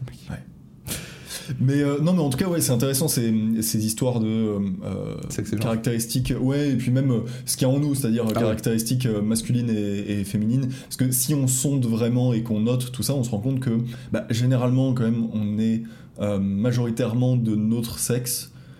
Je fais des généralement, je fais des. Ouais, allez, enfin, tu veux dire, on a, des, a De manière générale, on a, ouais, on n'a pas besoin de Tu dire vois ça. En Genre, on cas, part du principe deux- qu'ils sont, qu'ils sont intelligents. Oui, ouais, ouais, ouais. ouais. Ils sont, ils sont- Sauf les. mec, ils sont- ils sont barrés, ils sont déjà barrés. Les autres, ils sont déjà partis au C'est moment où j'ai fait possible. le. C'est c'est vrai que t'as fait, un- fait le tri à ce moment-là. C'est vrai. C'est vraiment. Ouais. On a vu la limite. Ah, c'était très peu. Si t'as envie de balancer un c'est truc euh, hardcore, dis-moi et puis je refais, je rebalance un coup de. Un coup de. Euh, non, mais en tout cas, en tout cas, c'est ce qu'on voit. euh, parce qu'il n'y a même pas question d'exclure. Il y a effectivement des, des exceptions, Ouais. un- une petite partie des gens qui ont une majorité de l'autre côté. Euh, pour, pour être plus clair, en gros, il y a une, une, une minorité d'hommes qui va être, qui va majoritairement avoir des comportements euh, féminins. Alors, ok. Alors, Ouais. ok. Ok. Mais je vois ce que tu veux dire, mais déjà de 1, comment est-ce qu'ils le savent? Parce que, en fait, euh, tes comportements, il- t'as le comportement au moment où la manière dont je t'accueille quand tu rentres chez moi, Ouais. Je t'offre un verre d'eau, je me montre hospitalier, ok, plutôt féminin. Euh, je, je vais aux toilettes, la porte des toilettes elle ferme pas complètement, je me permets de chier avec la porte ouverte Plutôt quand t'es là alors que je te connais pas, plutôt masculin. En fait, c'est tellement complexe, c'est tellement genre une infinité de moments. Ouais, mais on le sait instinctivement. Bah, du coup, c'est marrant, mais est-ce que le fait. Ok, d'accord. Soit. Bah, vas-y, peut-être va, va au bout de ton point. Je. non, non, mais Admettons qu'on je dirais juste que On a le ressenti. Ouais, je dirais juste qu'on le sait instinctivement, euh, il y a euh, des majorités, et après, oui, si on va chez chacun, on va se rendre compte qu'il y a des nuances, et on a tous des comportements euh, de, de l'autre sexe. Et généralement, si tu essayes complètement de les brider, et te dire, euh, ah non, pas ça, pas ça, pas ça, pas ça, parce que c'est féminin, Mhm. ça va ressortir de manière euh, Tu que tu veux pas tu du tout. Tu vois, petites ouais, c'est ça, il y a un moment, tu vas glisser sur un ça va... C'est qui qui dit ça? Genre tout ce que tu réprimes, ça, ça revient plus Ça, fort. bah, Jung dit ça, Ah ouais, euh, c'est très sûrement, euh, très sûrement lui. Euh, Je te mets pas mal à l'aise là en bougeant avec ma bague, comme ça. Je sais pas, je sais pas si t'as vu, bah, du coup, vu que t'es fan de Peterson aussi, Ouais. euh, il racontait que euh, il y a une de ses clientes Ouais. qui a porté plainte contre lui. Quand, enfin, elle a pas porté, je crois qu'elle avait porté plainte contre lui parce que pendant euh, une session de psychothérapie, si tu veux, il, bah, il jouait, exactement comme je suis en train de jouer avec ma bague. Ah, et puis elle a pris ça comme un, comme un signe de truc freudien de. Et puis elle s'est dit qu'il avait de l'argent et qu'elle pouvait porter plainte peut-être aussi. Ouais. Parce que c'est- peut-être ça. Parce Tu peux essayer, mec, j'ai de l'argent, pas- mec. Ouais, ouais, c'est ça. C'est non, je crois qu'elle a, je crois qu'elle a chipoté. Ça te met mal à l'aise là ou pas? Bah maintenant que tu le dis, oui. C'est vrai? Mais avant, Tu veux j'arrête Tu veux que j'arrête Pose là. là. D'accord, ok, ça marche. C'est l'anneau de pouvoir. oh mon dieu. Ok, Euh, d'accord. Bon. Euh, Du coup, on disait. Non mais oui, en fait ces trucs-là sont intéressants parce que si on sonde chaque individu, on se rend compte que oui, ils ont tous euh, des deux. nuances et que tu vas avoir euh, ceci, cela. Et effectivement, si tu réprimes complètement, ça peut ressortir très mal. Ce qui est marrant, c'est les, les espèces d'homos extrêmement virils. C'est vraiment dans le- l'extrême de la vérité. Tu sais, il y a comment on appelle ça les ours, un truc comme ça. Les, les, Non, non, pas les vrais ours, mais il y, a y a un type d'homosexuel, tu sais, un peu motard, tout ça, Frère, très très. c'est euh, pas le- l'espèce de, de, de fitness model avec la barbe et tout. euh, Il y a une photo d'un mec euh, genre qui traînait un peu sur Insta où on se demandait si Ouais. c'était un vrai homme ou si c'était un mo- montage photo. Parce Ah, était genre. Chad euh, Ouais, machin, voilà. là, Giga Chad. Avec le... Ouais, exact. Ouais, Bah, ouais, c'est ça, non? Je crois que j'ai vu le terme. Oui, alors j'aurais pas utilisé lui, mais oui, c'est possible aussi. C'est possible aussi. Et d'ailleurs, j'ai l'impression, parce que lui, par exemple, il est chargé, j'ai l'impression que le. Enfin, j'ai l'impression, non, c'est un truc que j'ai déjà entendu en fait, que justement, au moment où tu te charges, vu que t'as la testostérone qui va Ouais, monter beaucoup, ouais. tu vas avoir une compensation. En oestrogène. Ouais, c'est ça. Et donc, ça peut se voir physiquement. Et c'est là que en fait tout s'aligne. C'est là que en même temps, t'as euh, ton sexe de naissance. Enfin, tu as le, pardon, t'as le côté scientifique. Du coup, euh, la gynécomastie qui fait des seins. Euh, t'as euh, sur le du point de vue euh, euh, psychologique, bah, justement, il y a de l'homosexualité. Mais dans- est-ce que. bah, je, crois, je crois j'en suis pas sûr, mais je crois que j'avais parlé. J'avais fait un podcast avec ma sœur Mhm. où on parlait de ça, et puis euh, je crois qu'elle me disait que. On, on voit que chez les personnes. Je crois que c'est chez les personnes hétérosexuelles qu'à un moment donné, il y a un pic de testostérone pendant, le, pendant la grossesse. Oui, c'est ça. Et, à la naissance. Moi, c'est la théorie que j'ai ouais. entendue en tout cas. La théorie que j'avais entendue, c'était pic de testostérone, et si les hommes l'ont, alors ils deviennent hétéros, et si les femmes l'ont, alors elles deviennent lesbiennes. D'accord, ouais.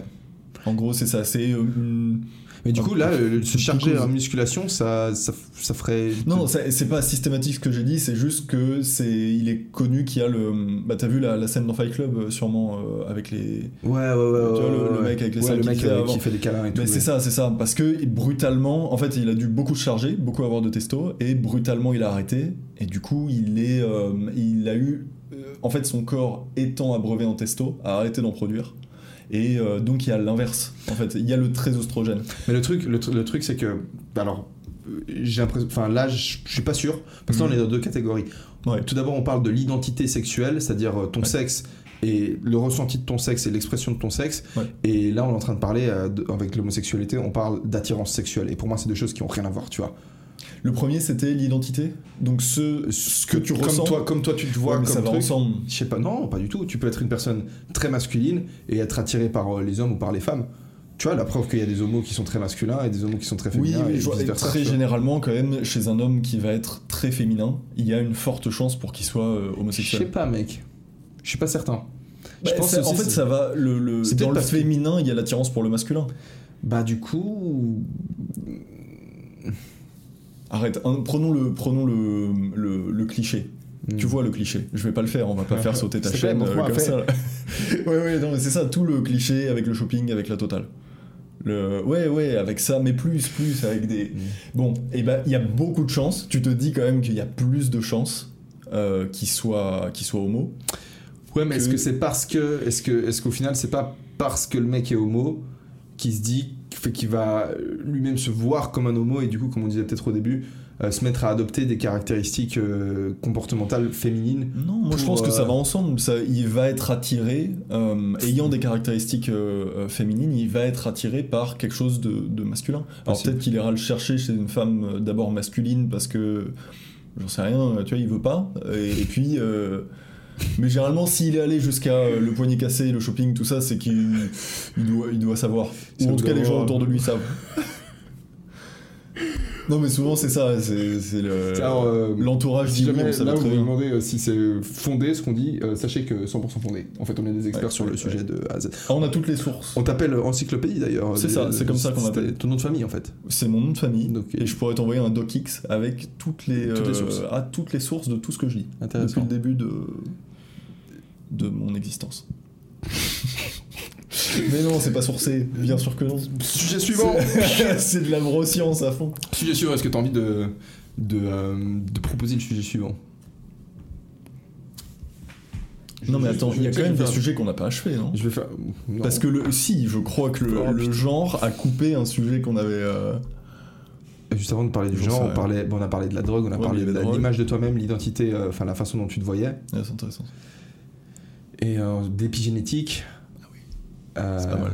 C'est très très enthousiasmant ce que tu dis sur l'épigénétique. Moi j'ai un gros doute sur le fait Bah, que ce soit euh, aussi influent sur, euh, sur la suite.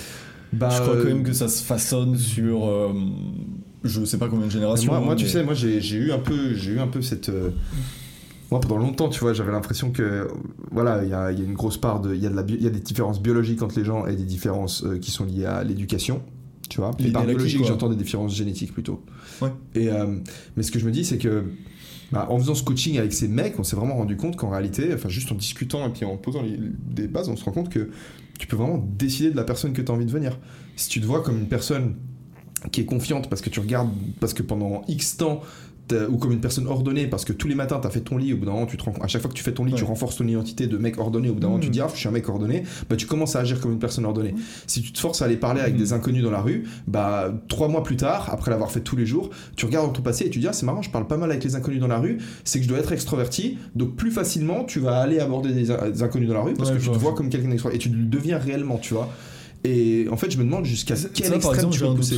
J'ai un doute. Je pense que tu peux, en fait, que tu, par exemple, que tu restes un introverti, mais un introverti euh, qui parle à des gens à l'extérieur. C'est comme ça, c'est comme ça que je le voyais aussi. C'est Ouais. comme ça que je le voyais aussi. Et en réalité, comment est-ce qu'on pourrait, comment est-ce qu'on pourrait le savoir quelque part Bah bonne question parce que moi j'ai toujours, euh, en fait j'ai- j'ai jamais vraiment aimé si tu veux, bah tu vois, genre, les- je pense que les deux on, a- on connaît bien Peterson si tu veux. Mhm. Et il y a un peu cette idée selon laquelle si tu pars du principe que l'homme est 100% euh, malléable, que tu peux faire ce que tu veux d'un être humain, bah quelque part ça justifie euh, de via de la pression sociale, c'est-à-dire via euh, la mise en place de structures pour façonner l'être humain de la manière dont tu penses qu'il devrait être. Ouais. Et puis euh, du coup en fait c'est juste la personne qui est au pouvoir, le groupe politique qui est au pouvoir, Ouais. qui peut juste construire tous les gens. Et ça c'est juste ce qui se passe en fait. France. Bah Non, sujet non, suivant.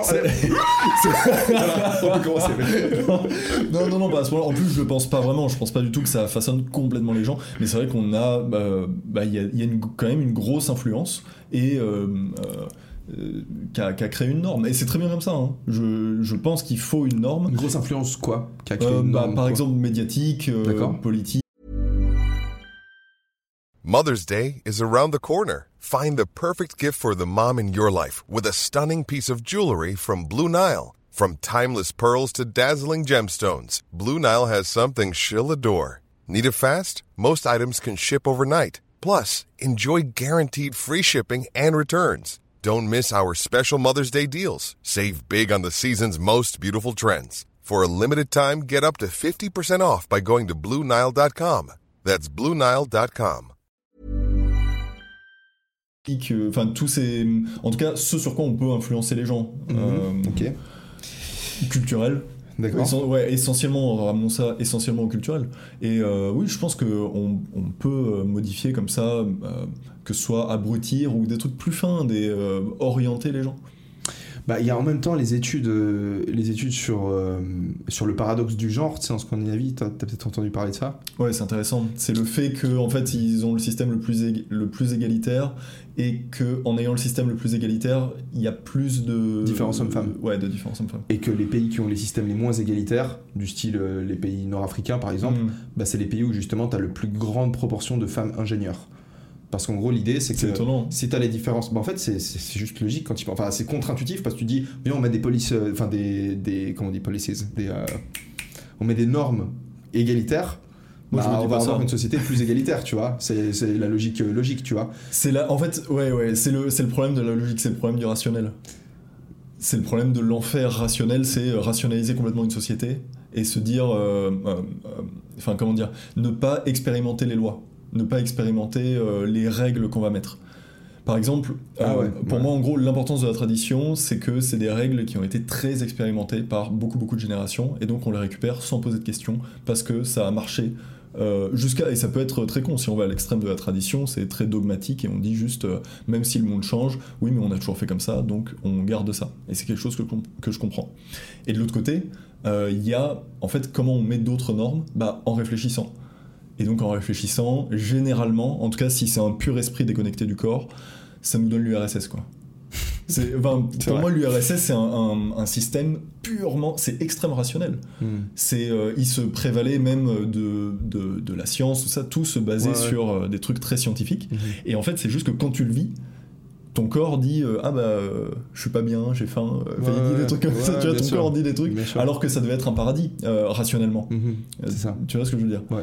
Je suis un peu parti en couille mais je Non, non, mais par je- rapport à ce que tu oui, oui, tu, tu disais justement mettre des normes bah, pour, pour égaliser les choses, Ouais. et l'extrême inverse, ça a été la tradition qui dit non, mais il y a toujours eu un rôle pour les hommes et un rôle pour les femmes, et euh, bah, on, va, on va continuer comme ça euh, parce que ça a été prouvé par les générations.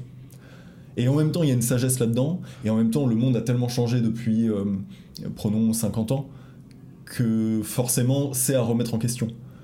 Ah oui, alors ça, Euh, c'est- après, c'est- en Occident, on remet ça, beaucoup, beaucoup en question. En France, Bah, en par fait, exemple, on remet on beaucoup peu en question. Et dans le nord de l'Afrique, ils remettent peut-être un peu moins en question. Même beaucoup moins. Exact. Souvent, en fait, j'ai l'impression que. En fait, j'ai l'impression que les gens qui remettent en question. euh, En fait, les gens ont trop facilement tendance à remettre en question un système euh, alors qu'ils ont aucune expérience de vie, en fait, tu vois. C'est insupportable. Et... Mais c'est la, bourgeoisie euh, bolchevique, c'est ce qu'elle a fait. Hmm, C'était vrai. des bourgeois qui sont revenus comme ça, qui ont vu euh, l'Europe de l'Ouest. Euh, Il y a deux trois socialistes qui les ont dragués parce qu'ils étaient hyper éloquents et qu'ils écrivaient bien. Et ils sont revenus, ils ont dit les mecs, je sais ce qu'on va faire. L'empereur. C'est comme le mec euh, des, des Khmers rouges, là. Le mec, il a fait. Il était en à Paris ou en Suisse, un truc comme ça. Je crois qu'il était à Paris. Ah mais à souvent c'est ça. l'université à Ah mais Paris. c'est nous qui avons tout donné. Frère, vous avez. Les gars, alors je vous explique ce que les Français vous avez fait. Juste les gars, vous- c'est nous, hein, c'est le, Ouais, c'est nous. non, moi, je suis c'est les suisse. 60 millions. Ah, moi, je, moi, je suis ce suis, mec. Moi, je suis, euh, nous, on est neutre, mec. On va parler de l'or euh, que vous avez gardé. L'ordre des nazis, mec. Tu veux qu'on Oui, parle de ça, mec Mais en gros, enfin, c'est l'ordre des, des juifs en réalité. Ok, fais attention aux, aux mots qui. J'ai failli dire feu, c'est vrai. J'ai failli dire- feu. C'est feu juif, tu vois, c'est pas méchant. Bref. T'es de quelle religion, mec On peut parler religion? On peut parler religion. Je me sens euh, Tu- catholique. De ton expression, de ton Mon expression identité, de genre. ton identité religieuse. Ouais, euh, en fait, euh, de, de base, j'ai été très longtemps athée, euh, comme tous les enfants français aujourd'hui. Comme moi. Comme... Ah oui? Ouais, moi, je, je rejetais la religion, je vomissais dessus, en fait. Ouais, ouais, ouais. T'as été entraîné à vomir dessus ou Non, de non, c'est juste au esprit de contestation, Ouais. rationalisme à 100%. C'est- c'est c'est, genre, bah, en plus, on m'a inscrit au catéchisme et tout quand j'étais petit. Ah oui, Et je quand même, une vomissais, je vomissais sur ces trucs. Et euh, en fait, j'ai commencé à capter que au bout moment que, que en fait, euh, il y, a y deux façons de. En fait, la, la réalité scientifique, elle suffit pas à tout expliquer si tu veux, et qu'un concept religieux, il peut être tout aussi réel au sens où quand tu l'appliques, ça marche.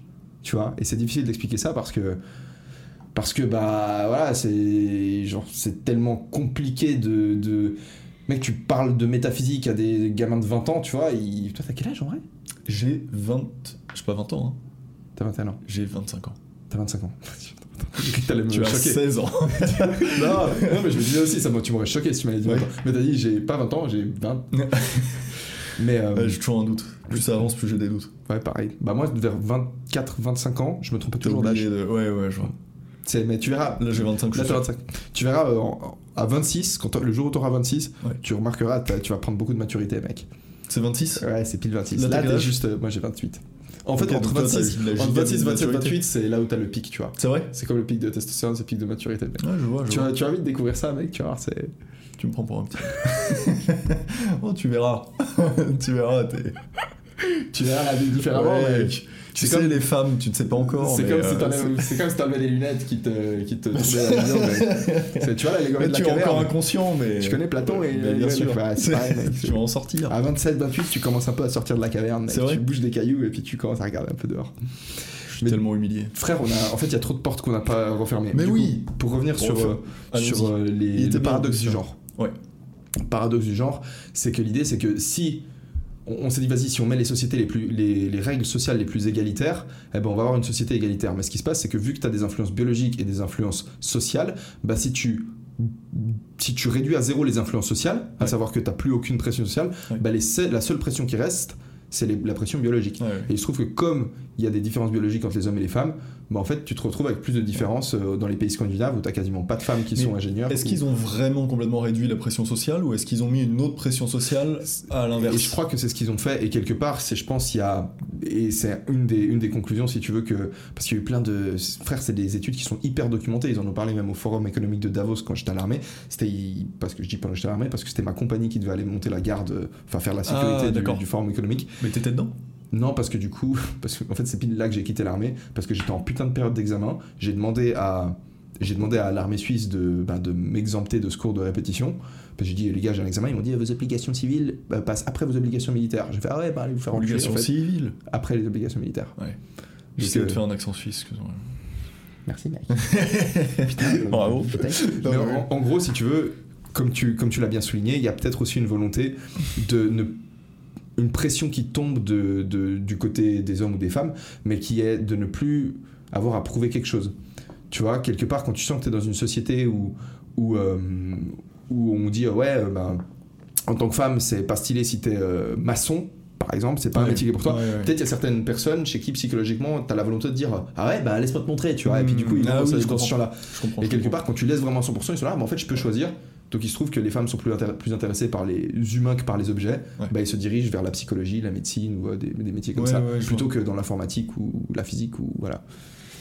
Après, euh, même, dans les, enfin, même dans les sociétés où on leur dit euh, qu'elles n'ont pas forcément à être maçons, bah, elles le font pas non plus. hein.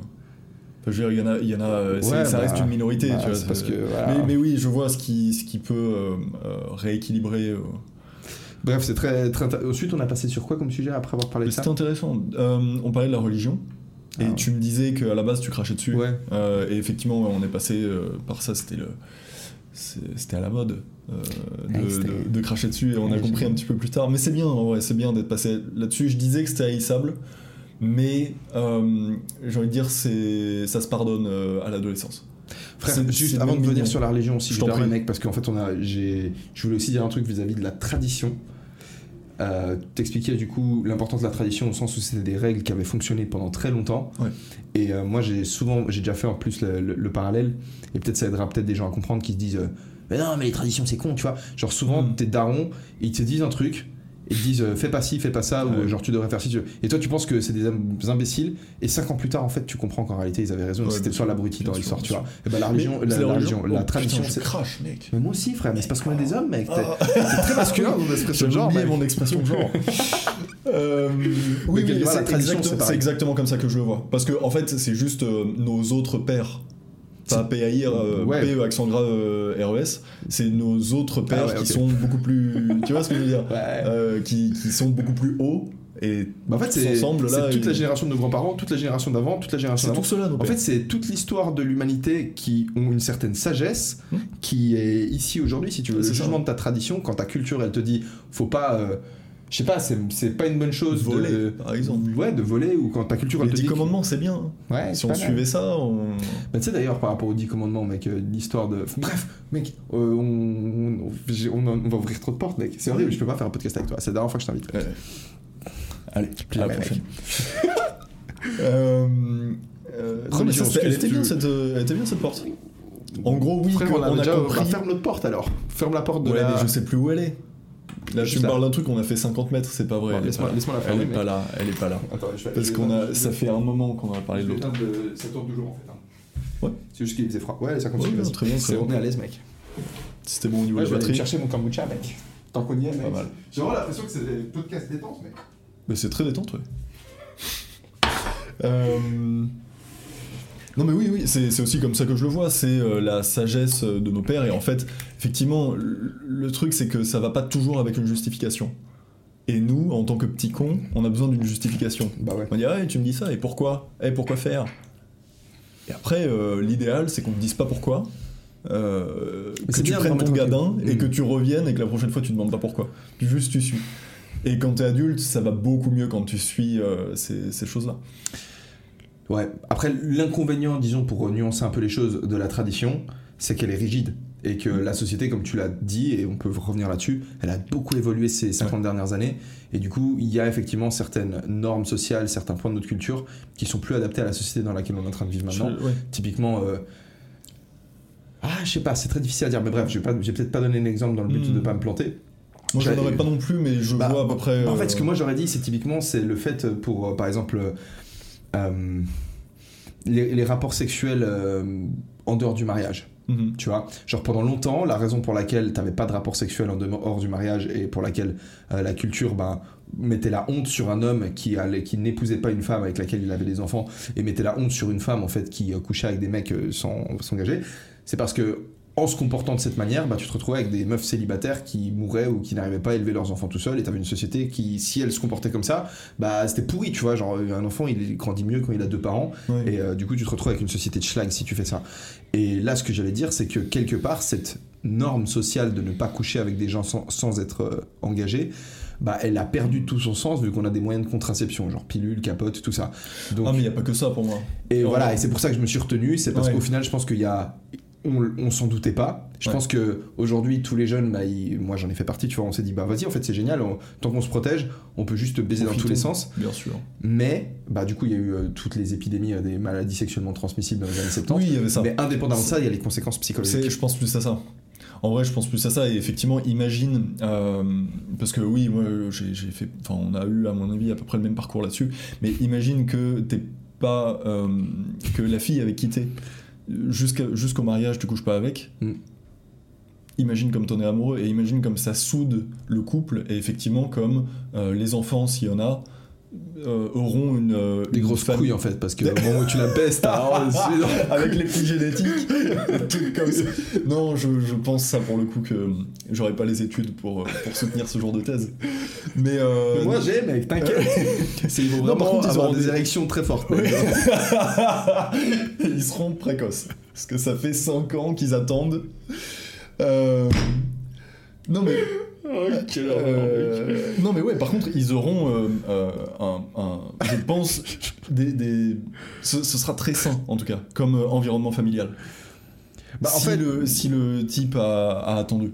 Bah. Moi je parle de ça, c'est très abstrait, c'est comme un idéal. Je donne ni de conseils, Ouais, ouais, ni euh, je me. Parce que moi-même j'ai pas fait ça. Mais euh, c'est, je trouve vraiment que ça se défend et je trouve ça très Je respectable aussi, les milieux où ils ont gardé euh, Ouais, ce ouais. truc-là. Je suis d'accord avec toi, mec. Je suis d'accord avec toi. D'ailleurs, c'est ce que je kiffe de ouf avec euh, bah, ma meuf actuelle, c'est que c'est aussi en Europe de l'Est, tu vois, ils ont un côté plus conservateur, Ouais, c'est ça, plus traditionnel, Hmm. et elle est très très euh, traditionnelle à ce niveau-là. T'es hongroise? Ouais. Et ça, c'est stylé, mec. Genre vraiment, ça, tu ne t'imagines pas à quel point, genre ça. Mec, ça soulage tellement de. Qu'elle dise, je vais faire la vaisselle et tout, tu vois. Moi j'ai acquiescé comme un con. Je me suis laissé. Ouais, J'avais un mec. petit doigt. Non, mais quelque part, tu ménage. vois, genre ça, ça, ça va dans les deux sens en fait, si tu veux. C'est elle aussi, elle s'attend de ma part à ce que moi je, je, Oui, je prenne ça, un certain rôle. ça. Et en fait, comme tu dis, c'est très agréable. Mais c'est agréable Autant parce que- rationnellement, on aurait pu tout déconstruire en disant, mais après tout, dans notre société industrialisée, Ouais, ouais. pourquoi moi je ferais euh, euh, plus ces tâches-là et elle Mhm. plus ces tâches-là? Mais c'est quand même agréable et j'imagine que en- c'est aussi agréable pour elle. En tout cas, moi, c'est les retours que j'ai eu de, de filles avec qui on a. On était genrés, quoi, un minimum. Le- Non, mais c'est pas, j'étais pas un tyran non plus. c'est pas ça.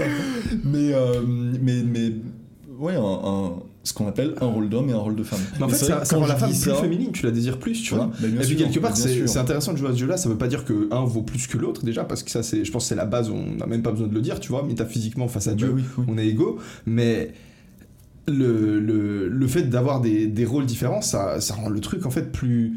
Mais je sais pas, ça rend juste plus une intéressant. répartition. euh, Ouais, oui, oui, bien ouais. sûr. Bien sûr. Non, non, mais oui, il n'y a pas du tout de. En fait, c'est pour ça que hum, je- j'ai une petite critique envers le rationnel, que je t'ai, tu vois, je t'ai dit ça. Ouais. euh, c'est c'est, euh, typiquement sur ce genre de cas, on le voit. C'est que euh, rationnellement, rationnellement, on peut déconstruire les genres. En vrai, ça marche. Mhm. C'est c'est très difficile, quelqu'un qui relativise sur le genre, c'est très difficile de le, de le contrer rationnellement. Par contre, au niveau de l'expérience, il saura, en fait. Il saura très bien ce qu'il veut. Tu vois, Euh, Mhm. si Mhm. euh, c'est une femme qui fait ça, elle, instinctivement, elle peut déconstruire tout ce qu'elle veut, mais le... euh, comment dire, par exemple, les, les, les archétypes euh, qu'on voit à Hollywood, par exemple, qui plaisent majoritairement aux femmes, est-ce qu'on peut dire que Ryan Gosling plaît plus qu'un autre homme? Je sais pas Oui. qui c'est Ryan Gosling. c'est vrai? Le L'acteur de Drive, euh, le... Enfin, je, je parle généralement de, de l'archétype du beau gosse. euh, D'accord, ok, ok. Tu vois? Et généralement, il va avoir plutôt des traits masculins. D'accord, ouais. Sans... Et ça peut même être extrême, en vrai. Ça peut être euh, démesuré. Ouais.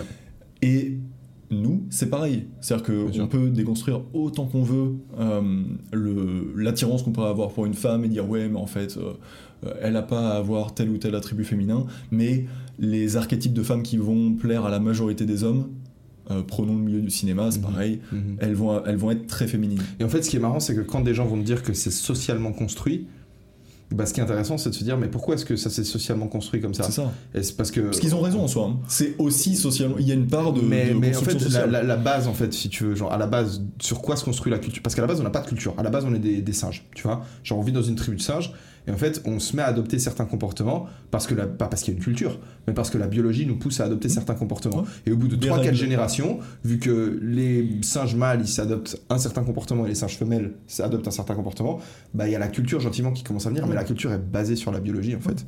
Donc, euh, Oui, au final, la, biologie faisait donc, que les singes mâles avaient quand même plus de force que les singes femelles. Ah J'imagine en tout cas que Ouais, ouais. déjà, euh, déjà à ce moment-là c'était le cas. Je sais pas, Et la.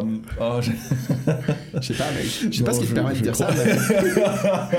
Là je peux pas te suivre sur ça. Non, non. Là, je me- pas des singes. Je me désolidarise mais. Euh, non mais ouais, je... si, je pense que c'était comme ça, ça c'est pareil. hein. C'est des je pense, il n'y a aucune étude derrière. Et, mais du coup, ouais, ça a façonné, euh, ça a façonné forcément des rôles et, euh, et on en a hérité.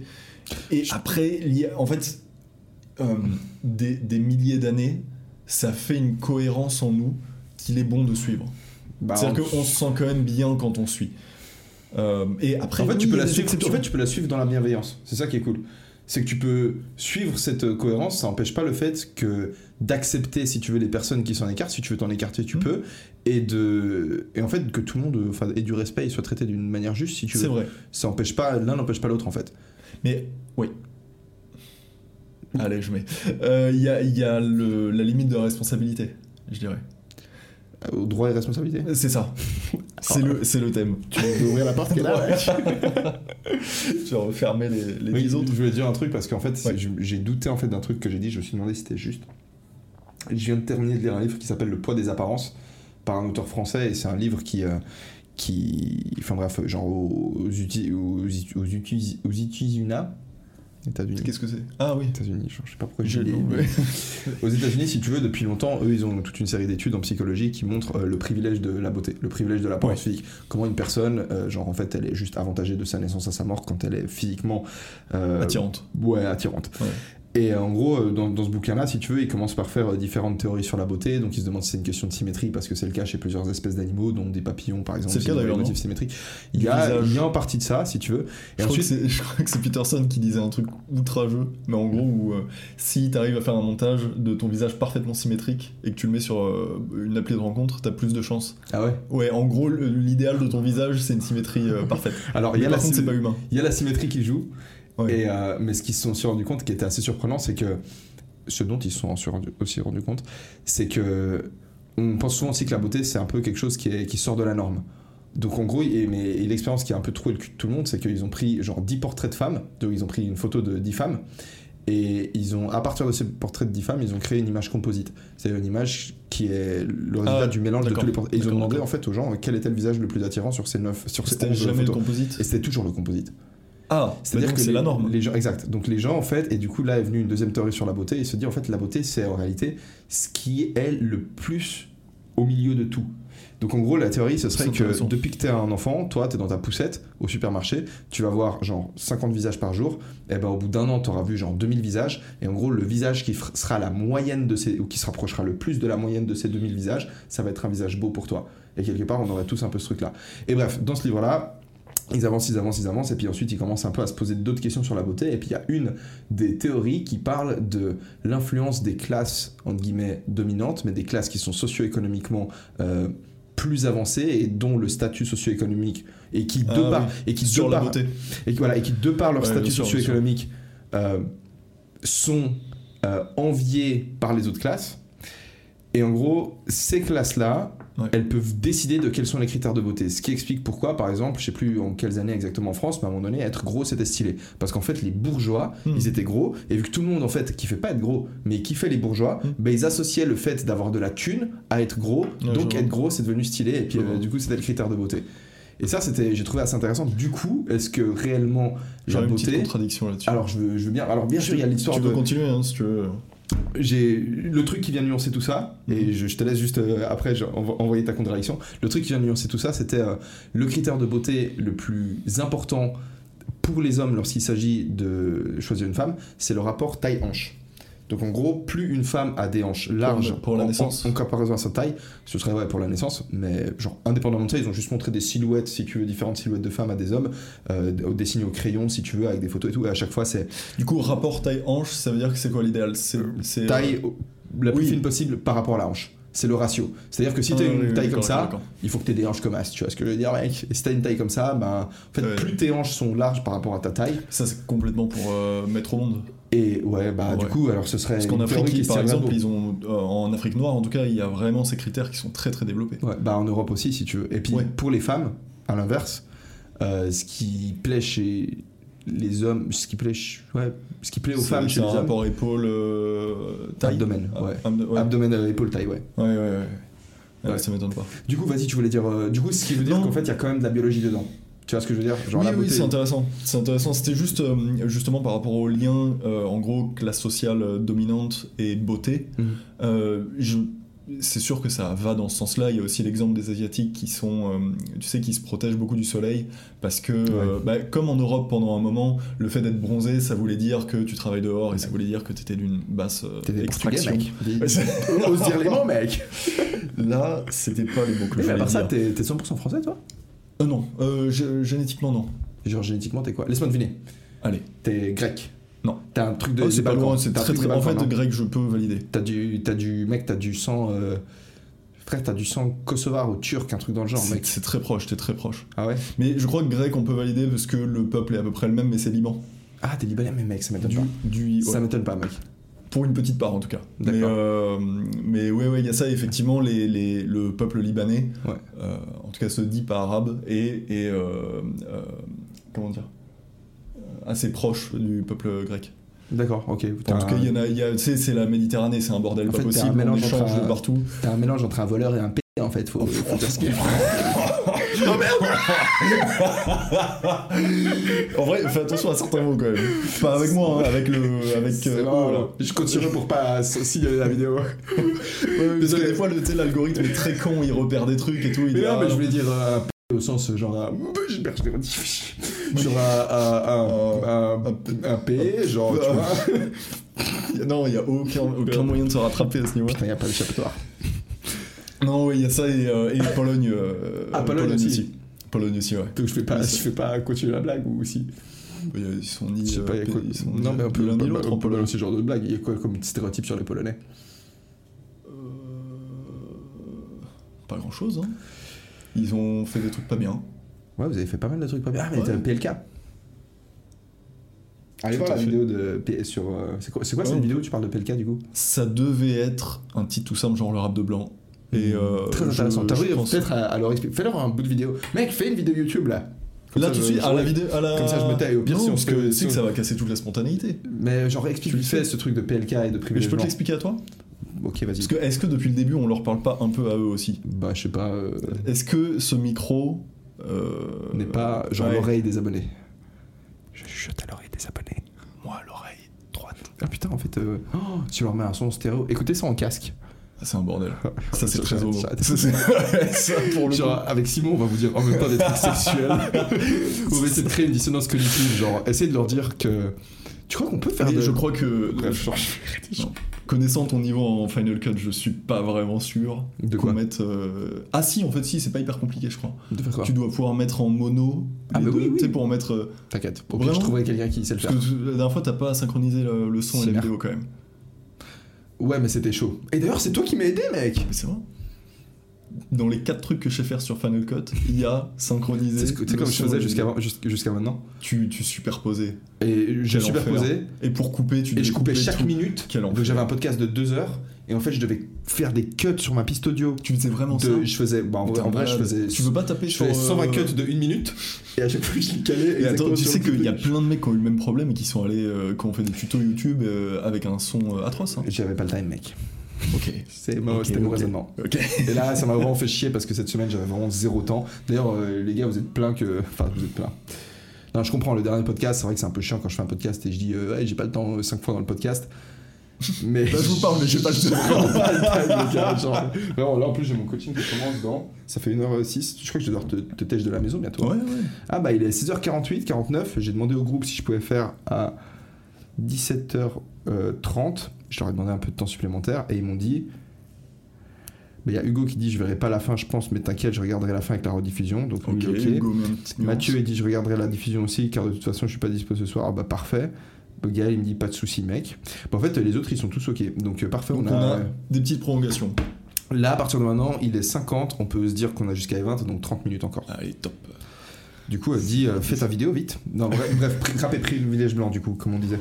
Ah oui, c'était là-dessus. C'était en gros sur les, les expressions identitaires, euh, plutôt en gros ethniques et culturelles, qu'il y avait, qu'on pouvait entendre dans le rap. Parce que euh, le rap étant dansant et euh, entraînant, on n'a pas tendance à... Enfin, on écoute les paroles, mais on va pas forcément pousser l'analyse très loin, quoi. Et d'ailleurs, je la pousse pas très loin, hein. je pose juste la phrase et je dis, bon, bah ça, qu'est-ce que ça veut dire? Et il se trouve que... que on retrouve des patterns chez les blancs qui font du rap et qui sont très différents euh, du reste des gens qui font du rap. C'est-à-dire que hum, il va y avoir une mise en avant généralement euh, dans le rap de la part euh, euh, plutôt des, des, des Africains. Des, des latinos aussi. Enfin, dans le rap. euh, Ouais, dans le rap moi j'écoute pas tellement de rap euh, Bah, latino. moi, mais dans le rap français, euh, tu vois, majoritairement, t'as euh, euh, des blancs, des africains noirs et euh, nord-africains Ouais. généralement. Et il se trouve, en fait, la vraie différence, elle se fait euh, d'abord entre Européens et Africains, c'est-à-dire qu'il va y avoir beaucoup plus d'expression de l'identité, et ça va même être très fort, en fait, euh, les trucs sur la couleur de peau et la culture. C'est un truc qui est très revendiqué. Très Ouais, revendiqué ouais, de c'est la ça, part des. ça, ça, ça fait... ouais, c'est ça, c'est une part importante de, de, de l'identité qu'ils expriment. Et de l'autre côté, les blancs, là où on pourrait s'attendre à ce que bah, ce soit pareil, c'est l'inverse complet. C'est-à-dire qu'ils vont tout faire pour nier un maximum. Euh, bah, déjà, le- le- l'ethnique, tu oublies complètement. Personne se revendique. Il y en a un, a 25G qui a fait euh, un son qui s'appelait euh, Babtou Pure Souche, je crois, un truc comme ça. C'était le... Et puis il s'est fait attaquer par la Licra, si je me souviens bien, un truc comme ça. vrai, si, ouais. si, ouais, Ah Babtou Pure Souche qui casse des bouches, c'était le. Mais tu sais, c'est pas non plus un mec hors circuit ou quoi. hein. Il faisait des feats avec cette gecko, tout ça. C'était Ah ce- ouais cette. ouais, ouais. Ah. Mais il est sympathique 25G, mais c'est, juste le pendant. Parce que par exemple, euh, Eurotrap de Vald, c'est cette idée-là. Eurotrap, c'est un autre exemple de. Il y avait la mode de l'afro-trap.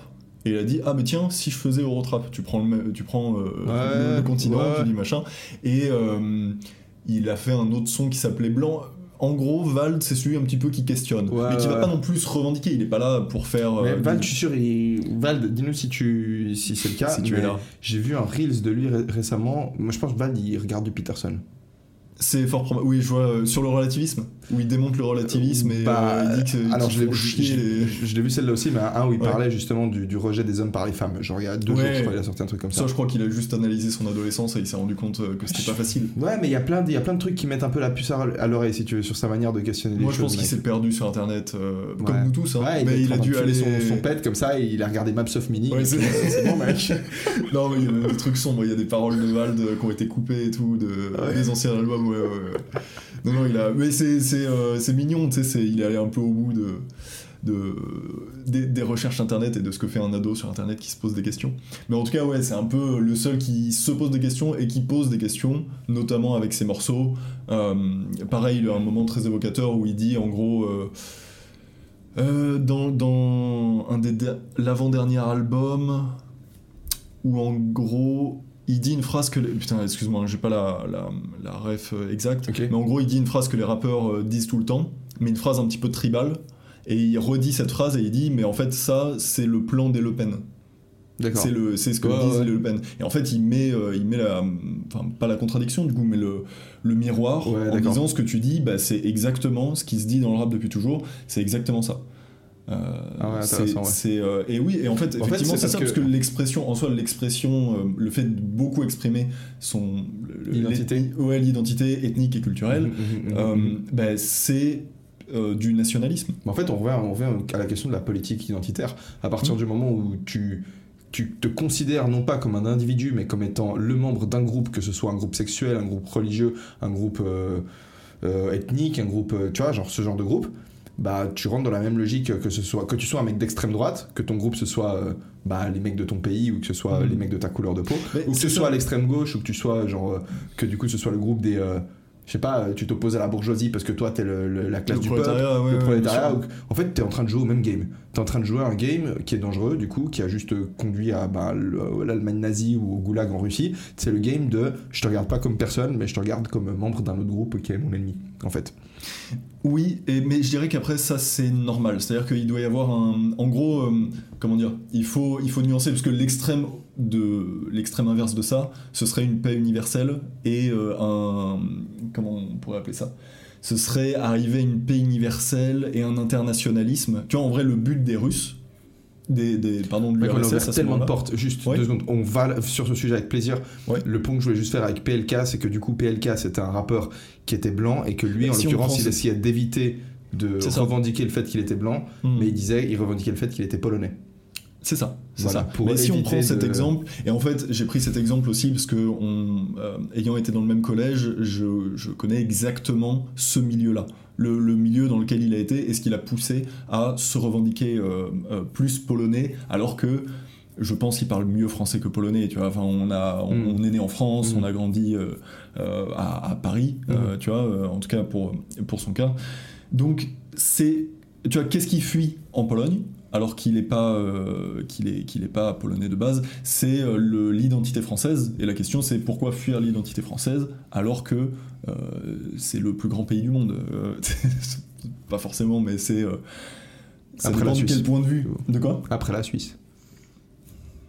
Je pensais qu'il allait trois secondes sur ce bras, j'allais faire Ah ouais Il crache sur la table. Non, je comprends. La blague qui va trop loin, ma table est dégueulasse. Euh, Mais ok, non, mais pourquoi en tout cas, fuir- ouais, pourquoi pourquoi, fuir l'identité pourquoi fuir fluente cette identité alors que euh, t'es né ici, euh, ce pays t'a tout donné, euh, euh, Mm. tout ça, tu vois, même Mm. si le, au niveau de, de l'ethnique, c'est pas forcément exactement ça. Et euh, pourquoi tu vas jusqu'à le mettre dans ton pseudo? Parce que là, pour le coup, c'est vraiment une mise en avant de l'identité qui est très très forte. Que ton nom, ce soit... euh, c'est comme si je m'appelais euh, français. Ouais, ouais. Tu vois, c'est Ouais, que, que ton nom soit... euh, Ah ouais. euh, c'est C'est comme si tu t'appelais. euh, Frs. Voilà, c'est bon. euh, Ouais, ouais, t'as raison, c'est ça. Euh, J'ai pensé que c'était pertinent de. Ouais, ouais, non, c'est- l'équivalent. c'est l'équivalent pour, pour français. Euh, mais, mais du coup. euh, et, et en fait, ouais, on retrouve ça. On retrouve ça à peu près chez tout le monde. C'est-à-dire que Nekfeu, c'est pareil. C'est grandir vers Nice, puis à Paris. C'est c'est quand même très, très français, excusez-moi. Et. Euh, le, le, il, va revendiquer les origines grecques et enfin tout ce qui, tout ce qui peut le dissocier Ouais. de, de, de la France. Et c'est pas pour rien. aussi. Alors Orelsan pour moi assume. Bah, Orelsan, il a le côté. C'est vrai, il assume, mais il a le côté. euh, Il y a San dans son prénom qui. Oui, il, il- il doit, il doit quand même se barrer, c'est-à-dire que lui assume complètement euh, le poids d'être français, et juste il dit euh, euh, bah, Je suis une ordure, parce que je suis français, mais je vais au Japon. Pour euh, un petit peu. euh, pour être un peu plus stylé, mec. Ouais. Pour être un Sûr. peu. Mais c'est vrai, non, mais c'est vrai qu'il y a, il y a cette identité-là. Après, ça, c'est une grosse influence culturelle que je comprends plus que la Pologne. Par exemple, en France, euh, l'influence culturelle de la Pologne est pas non plus énorme. En gros, il y a juste le, le prolétariat, tu vois, comme pour mes, mes ancêtres à moi, Mhm. qui est venu de Pologne et euh, travailler en France. Ouais. Mais à part ça, tu vois, le Japon nous a complètement influencé, l'Amérique nous a complètement influencé. Donc je comprends que euh, qu'on prenne ce bout d'identité là. Lui assume en tout cas dire voilà, moi je suis euh, je suis français, très influencé par euh, le Japon. Ouais. Et mais par contre, oui, il y a un petit peu quand même le seul petit problème que j'ai avec le Japon et alors Nekfeu fait un petit peu pareil, c'est que ils vont proposer un modèle de société à la France. Euh, un modèle que je dirais plutôt de gauche, euh, qui serait immigrationniste, tout ça, et qui est aux antipodes Du de ce qu'ils vont chercher au Japon. Ouais, alors Ça, c'est quand même. euh, Enfin, je veux dire, pourquoi on. Le, le- comment dire Moi, je suis jamais allé au Japon. C'est très hein, raciste, un vois- japonais. Oui, ça, ça m'en a tout l'air. Non, peut- pas Bah, en tous, pas disons, tous, pas dis- tous. disons que, mais- disons que c'est pas là-bas que tu vas, tu vas réussir à faire passer des, euh, je sais pas, des, des, des trucs d'identité de genre ou d'expression de genre ou que tu Alors ça, je crois que si. vont- Si, si, euh, pour le coup, au Ah ouais niveau. Ça pousse. En tout cas, pas autant qu'en Europe. Mais euh, ils ont cette. euh, pas propagande, ce n'est pas le mot, cette influence. Ils ont cette Ils influence. ouverture vis-à-vis de ces idées. Exact, ils sont ouverts là-dessus, mais, euh, mais c'est vrai que oui, euh, leur, identité de peuple est très importante et très imperméable. Pe- mhm. Ouais, Imperméable. euh, imperméable. Imperméable. Très imperméable et euh, le, le- ils ont un rapport à la tradition euh, qui est très important et ce qui fait que Ils ont aussi un rapport à essayer d'imposer leur culture à, à d'autres cultures, enfin une, une politique un peu impérialiste. Ils ont essayé de Ah, faire un, tas de percées sur la Chine pour essayer Hmm, d'envahir quelque part les autres peuples et d'imposer je leur crois que culture la Chine le fait un peu. euh, Bah, en fait, ils- sur- ouais, sur la fin. mais ouais, après, en même temps, c'est des bosseurs. C'est-à-dire que les mecs euh, nous ont fourni du dessin animé, euh, tu vois, des- des, Ouais, ils Non, ont, mais- ils ont fait des mangas. Mais non mais excuse-moi. Non mais tu vois c'est pour ça que je disais que c'est quand même une toute petite île ultra loin qui a une influence euh, en France. C'est impressionnant hein, le- Ouais. le- la culture. euh, là je dis manga parce que moi je suis un peu extérieur, je connais pas trop. tout ça. Ouais. T'as vu le clip que j'ai fait avec Flo. D'ailleurs, Flo, Il est atroce, Si tu veux dire euh, salut à. Flo, si tu fais- Flo, je ne te salue pas parce que tu es euh, tu es raciste. Voilà Flo. Il a dit quoi? Les- les, euh, Ah, bah, je, ne peux pas te- je ne peux pas. En gros, vous avez, vous avez une blague, si tu veux, à un moment donné, je faisais une blague sur les Chinois, enfin, je sais plus, et lui, il fait. Après, je dis, euh, j'aime beaucoup la Chine, les, mura- les murailles, tout ça, et lui, il explose de rire, il fait, ouais, les, les sushis et tout, et euh, genre. euh, et après, moi, je rigole, et puis, et puis je dis. euh, non, non, moi, je dis, ouais. non, lui, il dit, ouais, les samouraïs, et moi, je dis, ouais, les sushis, et après, il fait, mais les sushis, c'est pas, du tout- c'est pas du tout chinois. Et moi, j'arrête, il me dit, je fais, mais. Mais frère, les, les samouraïs non plus, c'était pas chinois. Il fait comment ça? Je fais frère, tu. Et là, je lui dis. C'est marrant parce que c'est une erreur en vrai dans certains milieux qui pourrait mal passer. Ah ouais. Là on en rigole mais ça pourrait mal passer alors que c'est de vraiment pas l'ignorance. grave. C'est de C'est l'ignorance. rien. Enfin, je veux dire de la putain d'ignorance. Mais mec. ils sont loin les mecs. Ouais, c'est la non même mais chose excuse-moi, ils sont non mais non mais c'est vrai qu'ils sont c'est c'est pas c'est pas contre eux mais c'est normal. Tu vois par exemple qu'un américain euh, Ouais, confonde la Suisse et la France, c'est Ouais, ça va. un péruvien, un bolivien, mec, c'est... Non, mais- ça mange des cochons mec. non, mais tu vois l'inverse. En c'est- plus, on peut mais- faire des blagues comme ça parce que, mec, excuse-moi, je tiens à le dire depuis le début parce que je fais des blagues, blagues comme ça, mais je suis pas blanc. Ah. Je suis Ah. moitié péruvien. binaire. Et je m'identifie comme femme Comme- pendant tout le podcast. Ouais. Ah. Donc si vous retournez contre moi, en fait, vous êtes misogyne et raciste. Voilà, je suis une femme de C'est couleur. bien joué. Vous allez faire quoi très- Femme de couleur, il retourne ses cartes. Par contre, juste voilà, alors attends, attends, attends. PLK, toi tu parlais aussi de, de du truc qui se passait avec le Japon et euh, tu donnais aussi un Ouais. autre exemple dans une de tes vidéos qui était euh, l'exemple avec Tovarich. Oui, Sur, alors euh, Tovarich, ça, va être à peu près la même chose que PLK, mais avec de la testo. C'est-à-dire que Tovarich a un très bon physique, mais. Euh, Comment le- un peu De quoi Pardon, vas-y. Je dis comment un peu. Mais, euh, T'as un très bon physique, mais en fait, toi, je suis t'es- pas, je suis pas congestionné en fait, mais tu vois, après. Et mec, puis t'es pas, t'es pas chargé surtout. C'est c'est le- c'est l'essentielle différence qu'il y a entre vous deux. Ça me touche tellement, mec. Mais, euh, mais ouais, alors c'est vrai que ça va être ça avec plus de testo. Donc, euh, il faut savoir que tous ces mecs, euh, j'écoute et je le- j'écoute ce qu'ils font. Je trouve pas ça si mal. Et euh, c'est une critique dans le fond du discours. C'est pas du tout, je Bien suis sûr. pas du tout un amateur, un, un amateur de rap qui va critiquer sur euh, la, la forme, la technique, rythme, euh, ce ouais. genre de choses. C'est vraiment juste ce qu'ils ce disent, euh, ce qu'ils nous transmettent comme message et ce qu'on va écouter en boucle. Parce que c'est pour ça que c'est pour ça que je donne une importance au discours du rap. C'est parce que euh, bah, moi, je n'ai énormément écouté. Il y Mhm. avait des morceaux que j'écoutais peut-être, ça devait se compter à des, des dizaines, des centaines. Ah, moi, je pense que. fois. Mais moi, mec, tu sais que quand je m'entraîne, Ouais. j'écoute du cobaladé. Et C'est très teubé. c'est- C'est très très teubé. horriblement teubé. Et en fait, ce Moi, je est- préfère Ziak. Pour En fait, j'adore. Bah, bah, j'écoute teubé j'écoute aussi. J'écoute beaucoup Frisk du. ZKR. Frisk aussi. Ouais. ZKR, c'est très très lourd. Et genre, au niveau des textes, ça suit. Mais Cobaladé, c'est tellement teubé, mais le rythme est tellement bon Ouais. que du coup, c'est Ouais. trop bon pour s'entraîner. Il y, a des, il y a vraiment de la trappe trop lourde. Et du coup, j'écoute ça. Et en fait, ce qui est horrible, c'est que les phrases, que, parce que à force d'écouter, je retiens. Et les phrases que je retiens, bien évidemment, Elles c'est les tournent. phrases les, les plus horribles, tu vois, les plus. Et elle tourne dans ta tête. Ouais, du coup, Tu je- les as facilement. euh, Ouais, ouais, non, mais c'est ça qui est atroce. En vrai, c'est le problème avec le rap, c'est que c'est des incantations. C'est que c'est des. En, en vrai, si on a autant de beaux chants militaires, tu vois, si on a autant de beaux chants militaires, c'est qu'il fallait mettre en musique euh, une motivation Ouais, ouais. pour aller faire des trucs extrêmement durs comme la guerre, par exemple. Et donc là, c'est ce qu'ils nous font dans nos vies de branleurs où on n'a plus à faire la guerre, là. Euh, c'est. euh, euh, c'est des incantations à faire euh, d'autres choses. C'est pour ça que j'ai fait la critique sur Ziak, par exemple. C'est que.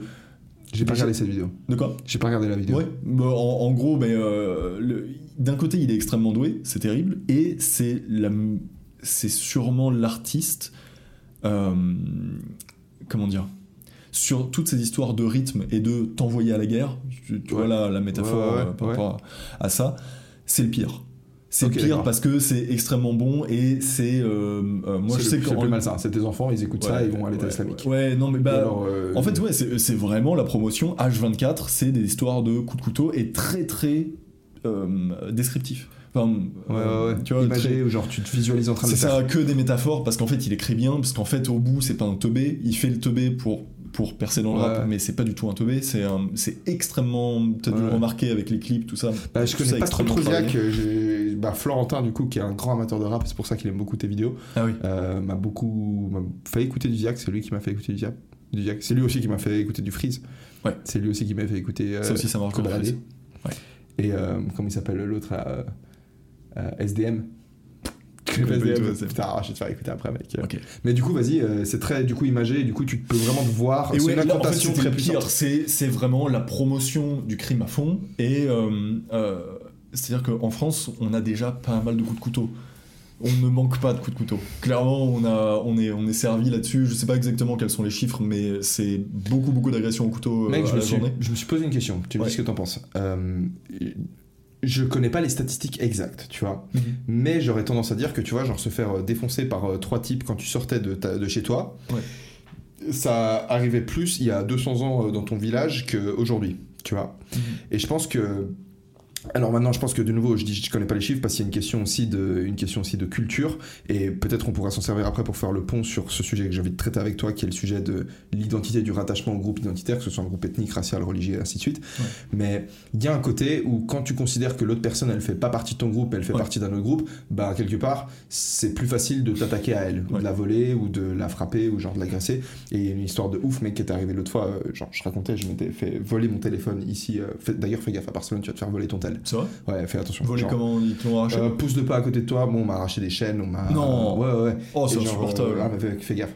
Bref, et en gros, genre, je racontais cette histoire à un mec, le, le- je me suis fait voler mon tel à 9h du matin.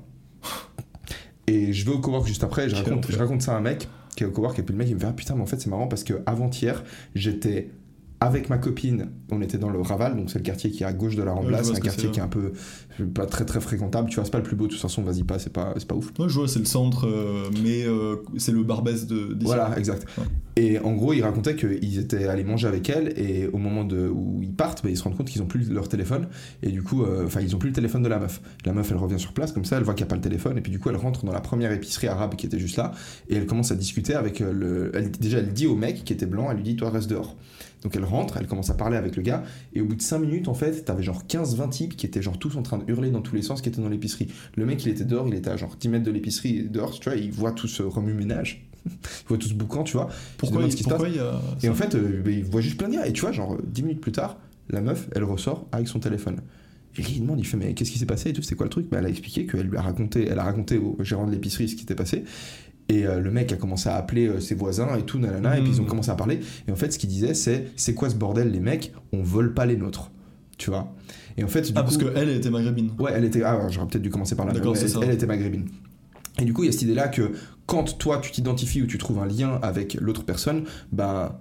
Ou plutôt, ça va plutôt dans l'autre sens, quand tu ne trouves pas de lien de- avec l'autre personne, quelque part, bah, ça va justifier les méfaits que tu vas pouvoir commettre. Enfin, c'est beaucoup plus simple, parce que tu t'identifies pas à lui. Tu vois pas que Oui, c'est ton frère, ton quelque groupe. part. C'est pas ton groupe, ouais. Bref, du coup, juste pour faire. Euh, Oui, en tout cas, c'est intéressant ce que tu dis sur euh, est-ce que la société s'est pacifiée ou pas? C'est-à-dire, est-ce que vraiment il y a, t'avais plus de chances de te faire. euh, À mon, avis, à mon avis, elle s'est pacifiée et du coup, le point que je voulais faire, c'est juste si on peut. Je suis désolé, ça fait beaucoup, mais le point intéressant que je voulais faire, intéressant, parce que c'est tout intéressant ce qu'on dit, mec. euh, c'est est-ce que en réalité, c'est pas parce que la société s'est pacifiée, on a une plus une, une exposition de la violence qui est plus grande, tu vois, vis-à-vis des médias, grâce aux médias, grâce aux réseaux sociaux, tout ça, donc on voit plus facilement la violence. Ouais. En réalité, c'est plus pacifique parce que aujourd'hui, tu bouges tes mains pendant une conversation, t'as certaines personnes qui vont dire que c'est une micro-agression, si tu veux. Aujourd'hui, tu Mais joues dans à la- certains milieux, dans certains milieux. Aujourd'hui, tu joues, tu joues à la bagarre si tu veux, mais je pense que tu vois dans ces mêmes milieux, tu vois, genre les mêmes milieux qu'il y a genre euh, aujourd'hui où tu te dis ouais les banlieues et tout là, là tu regardes il y a 20 ans des embrouilles à coups de cutter, tu vois, ça existait déjà, tu Ah, vois. mais même il y a plus de 20 ans, euh, si tu prends Paris par exemple, c'était une favelas. Mais frère, un ok, enfer. voilà, euh, du coup, mon point, c'est genre, est-ce que parce que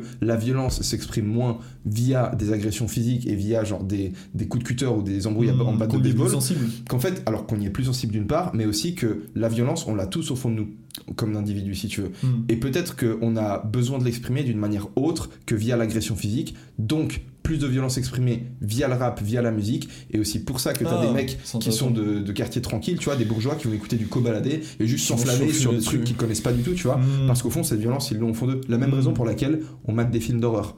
Ou pour laquelle, genre, des meufs, elles vont être passionnées par des histoires de serial killers. Ça Mm. parle à une partie profonde de nous, le mal qui est en nous, Ouais, ça, ça lui parle quelque à- part. à ça. Ouais, qui, on a ce système latent quelque part pour la violence qui est au fond de nous. Et c'est pour ça Ouais, c'est intéressant. En tout cas, je pense que c'est pas la meilleure manière de la canaliser. Euh, Je pense que. euh, Faudrait écrire, les gars. Genre, écrivez un journal intime. De quoi? Non, ah non, moi je pense plus au sport de combat, ce genre de choses. Mm. Euh, Enfin, en tout cas, pour la canaliser, c'est. euh, tu, tu prends un gamin qui est, euh, qui, est, qui est violent ou qui a besoin d'exprimer ce genre de truc, tu l'emmènes à un, un- un cours Mm. où il se fait bien latter et euh, il apprend euh, en même temps la violence et la discipline qui va avec. Euh, tu vois, le. le... C'est plus Il- cadré en fait. De quoi? C'est plus, c'est plus Oui, cadré il se, parce il se rend compte de ce que c'est vraiment que donner des coups et d'en, et d'en reprendre. Et euh, ça, ça va clairement le faire monter en niveau de conscience. Et, et ça va le. euh, ça, ça va complètement canaliser, euh, ouais, canaliser cette violence et il, il va être bien plus poli après. En tout cas, je pense ça. Et après, le. Tu fais de la boxe, toi, non? De quoi? Tu fais de la boxe, toi, non? J'en ai fait pendant un moment et c'était bien, justement j'ai eu ça. Les cours c'est très chiant parce que euh, il y a une heure de cardio, c'est insupportable. Donc après j'en ai fait en parc euh, avec des copains, c'est juste euh, tu prends Mhm. ça. Mais euh, non par contre depuis peu je fais du grappling, c'est Ok. trop bien. Ouais. Depuis vraiment peu, hein, c'est, euh, je suis amateur mais ça me rappelle les bagarres quand on était petit. Ouais. tu sais naturellement en fait on se mettait pas des patates. Bah oui, on jouait, on faisait de la lutte, quoi. mec. Mais c'est ça, c'est ça, tu sais, on se mettait par terre et tout, et en fait c'était trop bien, c'était trop bien ces bagarres-là. et après t'as pas un mal de tête parce que tu t'es pris des, Bien sûr, bien tu vois, sûr. des, des- des- des petites patates. Donc ouais, la, la lutte j'aime vraiment bien ça, et c'est vrai que ça rend poli. Hmm. Ce qui se passe. En fait, je pense Le- que ça rend poli. ouais. Je, je me demande si ça rend pas poli, justement, parce que c'est encadré par une figure d'autorité qui va être ton, le, le chef du Il y a ça, et tu il y a un autre truc, c'est que t'as un rapport direct à la violence, et tu te rends compte que c'est bien de l'éviter. Hmm. Que en même temps on est bien dedans, dans un certain état d'esprit Ouais, ouais, quand t'arrives Ouais. euh, soit à t'énerver, soit à te chauffer au moins pour le cours. Euh, Tu comprends jusqu'où ça peut aller, en fait. Mais c'est ça, c'est ça. Et ça te rend. Et vraiment, moi, je me souviens de d'ambiance dans les vestiaires après la boxe. Euh, C'était des gentlemen. Ouais. C'est-à-dire qu'on était vraiment extrêmement éduqués. Hmm. Alors que t'avais des cassos absolus dans le, dans le vestiaire, tu vois, dans, le cours. J'étais à Port de Clignancourt, c'est la partie nord de Paris. euh, euh, J'ai entendu ça dans des musiques de rap. Oui, bon, voilà, c'est- un, un des quartiers euh, Dans des assez mal musiques- fréquentés. dans des musiques de rap. Les Suisses, c'est ça qui parlent en vrai. Euh, Ouais, il était bien éduqué. Moi, j'ai- il y a un podcast de Joe Rogan où il invite un mec qui est un combattant de MMA. Qui je sais plus qui c'était. Ah, mais je, je sais plus qui c'était. Bref, il invite un combattant de MMA sur euh, le truc et il commence à discuter. Et le mec raconte à un moment donné, il était dans l'avion et euh, il a reculé son siège, tu vois, chose que tu peux faire dans l'avion, parce que c'est pour ça que les sièges existent, tu vois. Mm. Et le mec qui était derrière lui a commencé à défoncer le siège, il a commencé à mettre des coups dans le siège en mode trop vénère, si tu veux. Ouais. Et euh, le combattant MMA, tu vois, il s'est levé, le mec a commencé à s'embrouiller comme ça. Et le gars lui a dit, mais mec, est-ce que t'es conscient que, genre, t'as- t'es déjà, déjà, tu t'es déjà battu, mec Est-ce que tu te, tu te rends compte, genre, où est-ce que ça peut aller? S'il fait ça, c'est que général. Exactement. Il lui dit, en fait, que sinon, tu te comporterais correctement. Exactement. Il Ah lui dit, mec, si, si, t'es- si- il lui- enfin, en gros, il lui, a- il lui a expliqué que c'était un combattant de MMA, il lui a dit, mec, en fait, je peux te Je tuer, te tu vois. Genre, ouais, tu vois. ouais. Sur t'agresses pas un mec comme ça sans raison, tu vois. Et quelque part, c'est marrant C'est bien qu'il lui ait dit avant de le faire. Ah, mais il l'a pas fait, il l'a même pas agressé, tu vois. Le mec s'est s'est calmé, mais il lui a juste expliqué, mec, euh, fais pas ça en fait. Parce que tu vas tomber un jour sur un mec beaucoup plus chaud, enfin, c'est qui ça. contrôle moins quelque part son agressivité que moi. Mm. Et c'était, je trouvais ça intéressant, mec. Non, non, mais c'est sûr, c'est vrai que euh, ça. En tout cas, pour moi, c'est la meilleure manière de le canaliser. C'est vrai, Et effectivement, oui, euh, tu peux te retrouver dans. Euh, en- Quoi qu'il en soit, je pense qu'après une heure de sport de combat, peu importe lequel, tu te sens bien mieux qu'après une heure de rap. tu vois, si, si tu. Parce que t'en as déjà fait, du coup, tu m'as dit du jujitsu Ouais. Ouais. Tu vois comment tu te sens après. Ouais. C'est, euh, ça n'a rien à voir avec. Après avoir écouté du rap, je suis juste teubé, j'ai moins de vocabulaire, j'ai, je suis très. Je, je suis beaucoup plus impulsif. Bon, une heure, mots- d'écriture, quelque part, vas-y, disons une heure d'écriture. euh, pr- prenons en fait le, le bon du rap, tu vois, ok Prenons Ouais. une, une bonne session d'écriture de rap, imagine, ou de la même manière que tu vas faire une bonne session de rap, tu veux dire de création de. Ouais, de texte création de texte. D'accord, d'accord. Parce que moi, je parlais d'écouter. Ah, tu parlais des mecs qui écoutaient Oui, oui, bien Moi, je pensais aux mecs qui écrivent le rap pour canaliser leur violence là-dedans. Ah, mais oui, mais c'est vrai qu'en réalité, c'est aussi ceux qui vont écouter le rap pour Ouais. se défouler, quelque part. Mais effectivement, j'imagine que ça te rend moins teubé d'écrire même des paroles teubées, vu que t'es obligé de les structurer un minimum et de les faire rentrer dans une harmonie. Euh, Enfin, harmonie, le mot est, est grand, mais tu vois, vu que t'es- C'est une symphonie, mec. De quoi? Une Une symphonie. sy- Oh putain. les mecs qui égalisent tout. Oh, c'est les compositeurs d'aujourd'hui, oui. Ah, mec, c'est comme ça. mec. Euh, non, mais ouais, j'imagine quand même que euh, c'est un meilleur exercice d'écrire plutôt que d'en écouter. Parce que d'en écouter, là, en plus, t'es vraiment passif, Ouais. t'écoutes que ça. C'est pas bien Enfin, tu, tu- De quoi? C'est mal d'être passif. bah, Ça dépend dans quel euh, dans, Contexte. dans- ouais, c'est ça, dans quel contexte. Justement, tu vois, là. Ah oui, ouais, ouais, ouais, ça- ça- Non, mais tu vois. non, mais on parlait de la boxe. À la boxe, euh, quelque part, t'es passif. T'es passif, t'es soumis, tu la fermes, il y a le prof Ah ouais. qui dit un truc, tu vois, et il n'y a pas d'autre alpha dans la pièce que le prof. Après, tu sors, tu fais ce que tu veux, tu bombes le torse, mais là, tu la fermes parce que sinon, tu te prends des petits, euh, tu vois, des, des claques humiliantes. J'ai bah, j'ai fait un, peu- un petit peu de boxe, j'ai fait genre Ouais. fait une semaine. C'est pas mal. Ah pas- non, en vrai, j'ai fait un peu plus parce que j'ai fait des sparring aussi avec. Ouais. euh, Ouais, on se chauffait avec un pote. Mais euh, je me suis fait mal. Ah oui, en, en fait. en ouais, d'accord, d'accord. Plus librement, du coup, en dehors des, Ouais. des cours, tout ça. Mais lui était chaud, hein. lui c'était un turc, il était vénère. Quand il Ouais. avançait Ah, vers il t'a moi, mis les- ça mettait des coups de pression, mec. Quand t'as un mec qui s'avance vers toi en sparring comme ça et il Ah, était, il était massif, mec, ça. J'ai une question, tu mesures et tu pèses combien, mec? Parce que t'es grand, mec, t'es beaucoup plus grand que ce que je pensais. Ah, c'est vrai? Frère, t'es- tu mesures quoi 1m90 93, je crois. Ah. Je crois qu'on est sur 93, et pour le poids, ça fait longtemps que je ne suis pas posé, je dirais 85 kilos. Ok, ouais, t'as un bon est pas morceau. non hein. plus. hein T'es. Ah, ça fait plaisir. Ouais, je sais, mec. Je fais, je je fais ce que je peux. Tu Toi, t'as où ta prise de Tu masse fais des street workouts, mec Il semblerait. Ouais. Il semblerait Ouais, que je ouais. fasse du. T'appelles ça 7 and reps? Parce qu'en fait, je me 7 suis rendu compte depuis le début de ma vie, je fais du 7 and reps. Mec, sit C'est ça, en fait, on fait du je sit fais. and reps, mec. Ouais. Deux secondes, laisse-moi voir. On Je enregistre toujours. On est à 1h32 et il est 17h15. Dans 5 minutes, il faut qu'on arrête. Bien sûr. Est-ce que. sûr. Est-ce que ça appelle un épisode 2 C'est, euh, Frère, on va. Moi, je, tu reviens à Barcelone, on, a, on aura 100% euh, de trucs à dire en fait sur un deuxième épisode. Ouais, Ou je reviens à Nice ou autre. Et on peut tester, vu que là t'es là ces prochains jours et que le mec à qui je devais prêter ma caméra bah, est malade, on peut tester pour en enregistrer un autre. Et du coup, ça ferait deux Pourquoi pas. épisodes à la suite. Donc Pourquoi on peut voir pour faire ça euh, peut-être après-demain. Ou... Moi, ça me va très bien. Moi, je te dis, je suis là jusqu'à samedi après. Et on est mercredi. Donc on a jeudi, vendredi. C'est ça. Et, Et surtout jeudi, vendredi en vrai. Parce que samedi, je pense que. Ok. Ok, mec, bah. En tout cas, Simon, euh, genre. euh, pff, Il y a stylé. beaucoup de portes ouvertes. Ouais, on a ouvert beaucoup de portes, mec. Il fait froid, il fait un petit peu froid d'ailleurs. C'est ça. Mais c'était vraiment stylé, c'était c'était trop Non, cool. on n'a pas pu parler du coup de. Parce que moi, c'est un sujet qu'on a, on a un peu laissé la porte ouverte, la- l'histoire de d'individualisme versus euh, communautarisme ou euh, politique identitaire, si tu veux, de, ah oui, de voir ça les c'est gens comme des intéressant. groupes. Ouais, ouais, Et ouais. moi, c'est un Parce que ça, ça aurait découlé, je pense, sur la confiance. Donc on peut limite. euh, si- Ah, bah, à mon avis, si on a l'occasion de faire un épisode. De, de, de parler un peu de ça. Moi, c'est un truc qui m'intéresse beaucoup et je pense Ouais, qu'on ouais, peut- carrément, moi aussi. C'est trop bien en tout cas de discuter avec toi, mec. J'ai grave kiffé. C'est euh, la, la réciproque est vraie. Putain, mec, je- moi j'étais sûr en plus qu'on parlerait bien et Ouais, ouais, ouais. c'est ouf parce que. Je présentais le truc alors qu'on s'était jamais parlé, tu vois. Ouais, pareil, pareil. Mais c'est une question de. Bah, déjà, la, la vidéo, ça ment pas trop. Là, en, en vidéo, on peut voir, euh, on peut avoir un aperçu, et euh, il y a des gens qui répondent plus ou moins. Mm. Tu vois ce que je veux dire par répondre? C'est pas forcément répondre verbalement, Ouais, ouais. mais ça peut être. euh, Qui percute C'est ça. et qui enchaîne par-dessus. Ouais, mais même sans. C'est un peu métaphysique ce dont je parle. Genre, c'est même, même sans, sans forcément montrer des signes de réponse. Mm. Tu sens l'attention Mm. et le fait que il n'est pas concentré sur autre chose ou sur lui-même. D'accord. Tu vois ce que je veux dire? Ouais. Il y a. Enfin. Tu m'as senti, tu m'as senti engagé, mec. Tu vas engager. Il y a un engagement. Bah, non, mais tu vois ce que je veux dire Il y a plein de mecs euh, comme ça où c'est très. désa- Les, les- les discussions sont très désagréables parce que t'as l'impression que ton énergie se barre. Là, je parle vraiment comme un, comme un gourou. C'est les énergies, mec. Non, mais Mais frère, que- alors que on peut parler des se- énergies dans l'épisode suivant, parce que ça aussi c'est un sujet très On intéressant, peut- je on pense. peut en parler. Parce qu'il y a Mais beaucoup en tout de- cas, ouais, il y a, il y a des gens euh, qui, euh, ouais, qui, qui, qui répondent. Et après, oui, ça se sent aussi sur euh, ce qui se dit clairement. C'est-à-dire quand tu sens que le mec est pas à côté de la plaque et, et- et, euh, pertinent. C'est-à-dire qu'il t'a écouté. Hmm. Et c'est quand même euh, les discussions qu'on préfère. Ouais. C'est quand même pas très agréable. De... Et pour ça, ouais, il faut être euh, euh, concentré sur l'extérieur. Je t'ai concentré sur toi, mec. Je te regardais dans les yeux. No homo. No homo. Planning for your next trip? Elevate your travel style with Quince. Quince has all the jet setting essentials you'll want for your next getaway, like European linen, premium luggage options, buttery soft Italian leather bags, and so much more. And is all priced at 50 to 80% less than similar brands. Plus, Quince only works with factories that use safe and ethical manufacturing practices. Pack your bags with high-quality essentials you'll be wearing for vacations to come with Quince. Go to quince.com slash pack for free shipping and 365-day returns.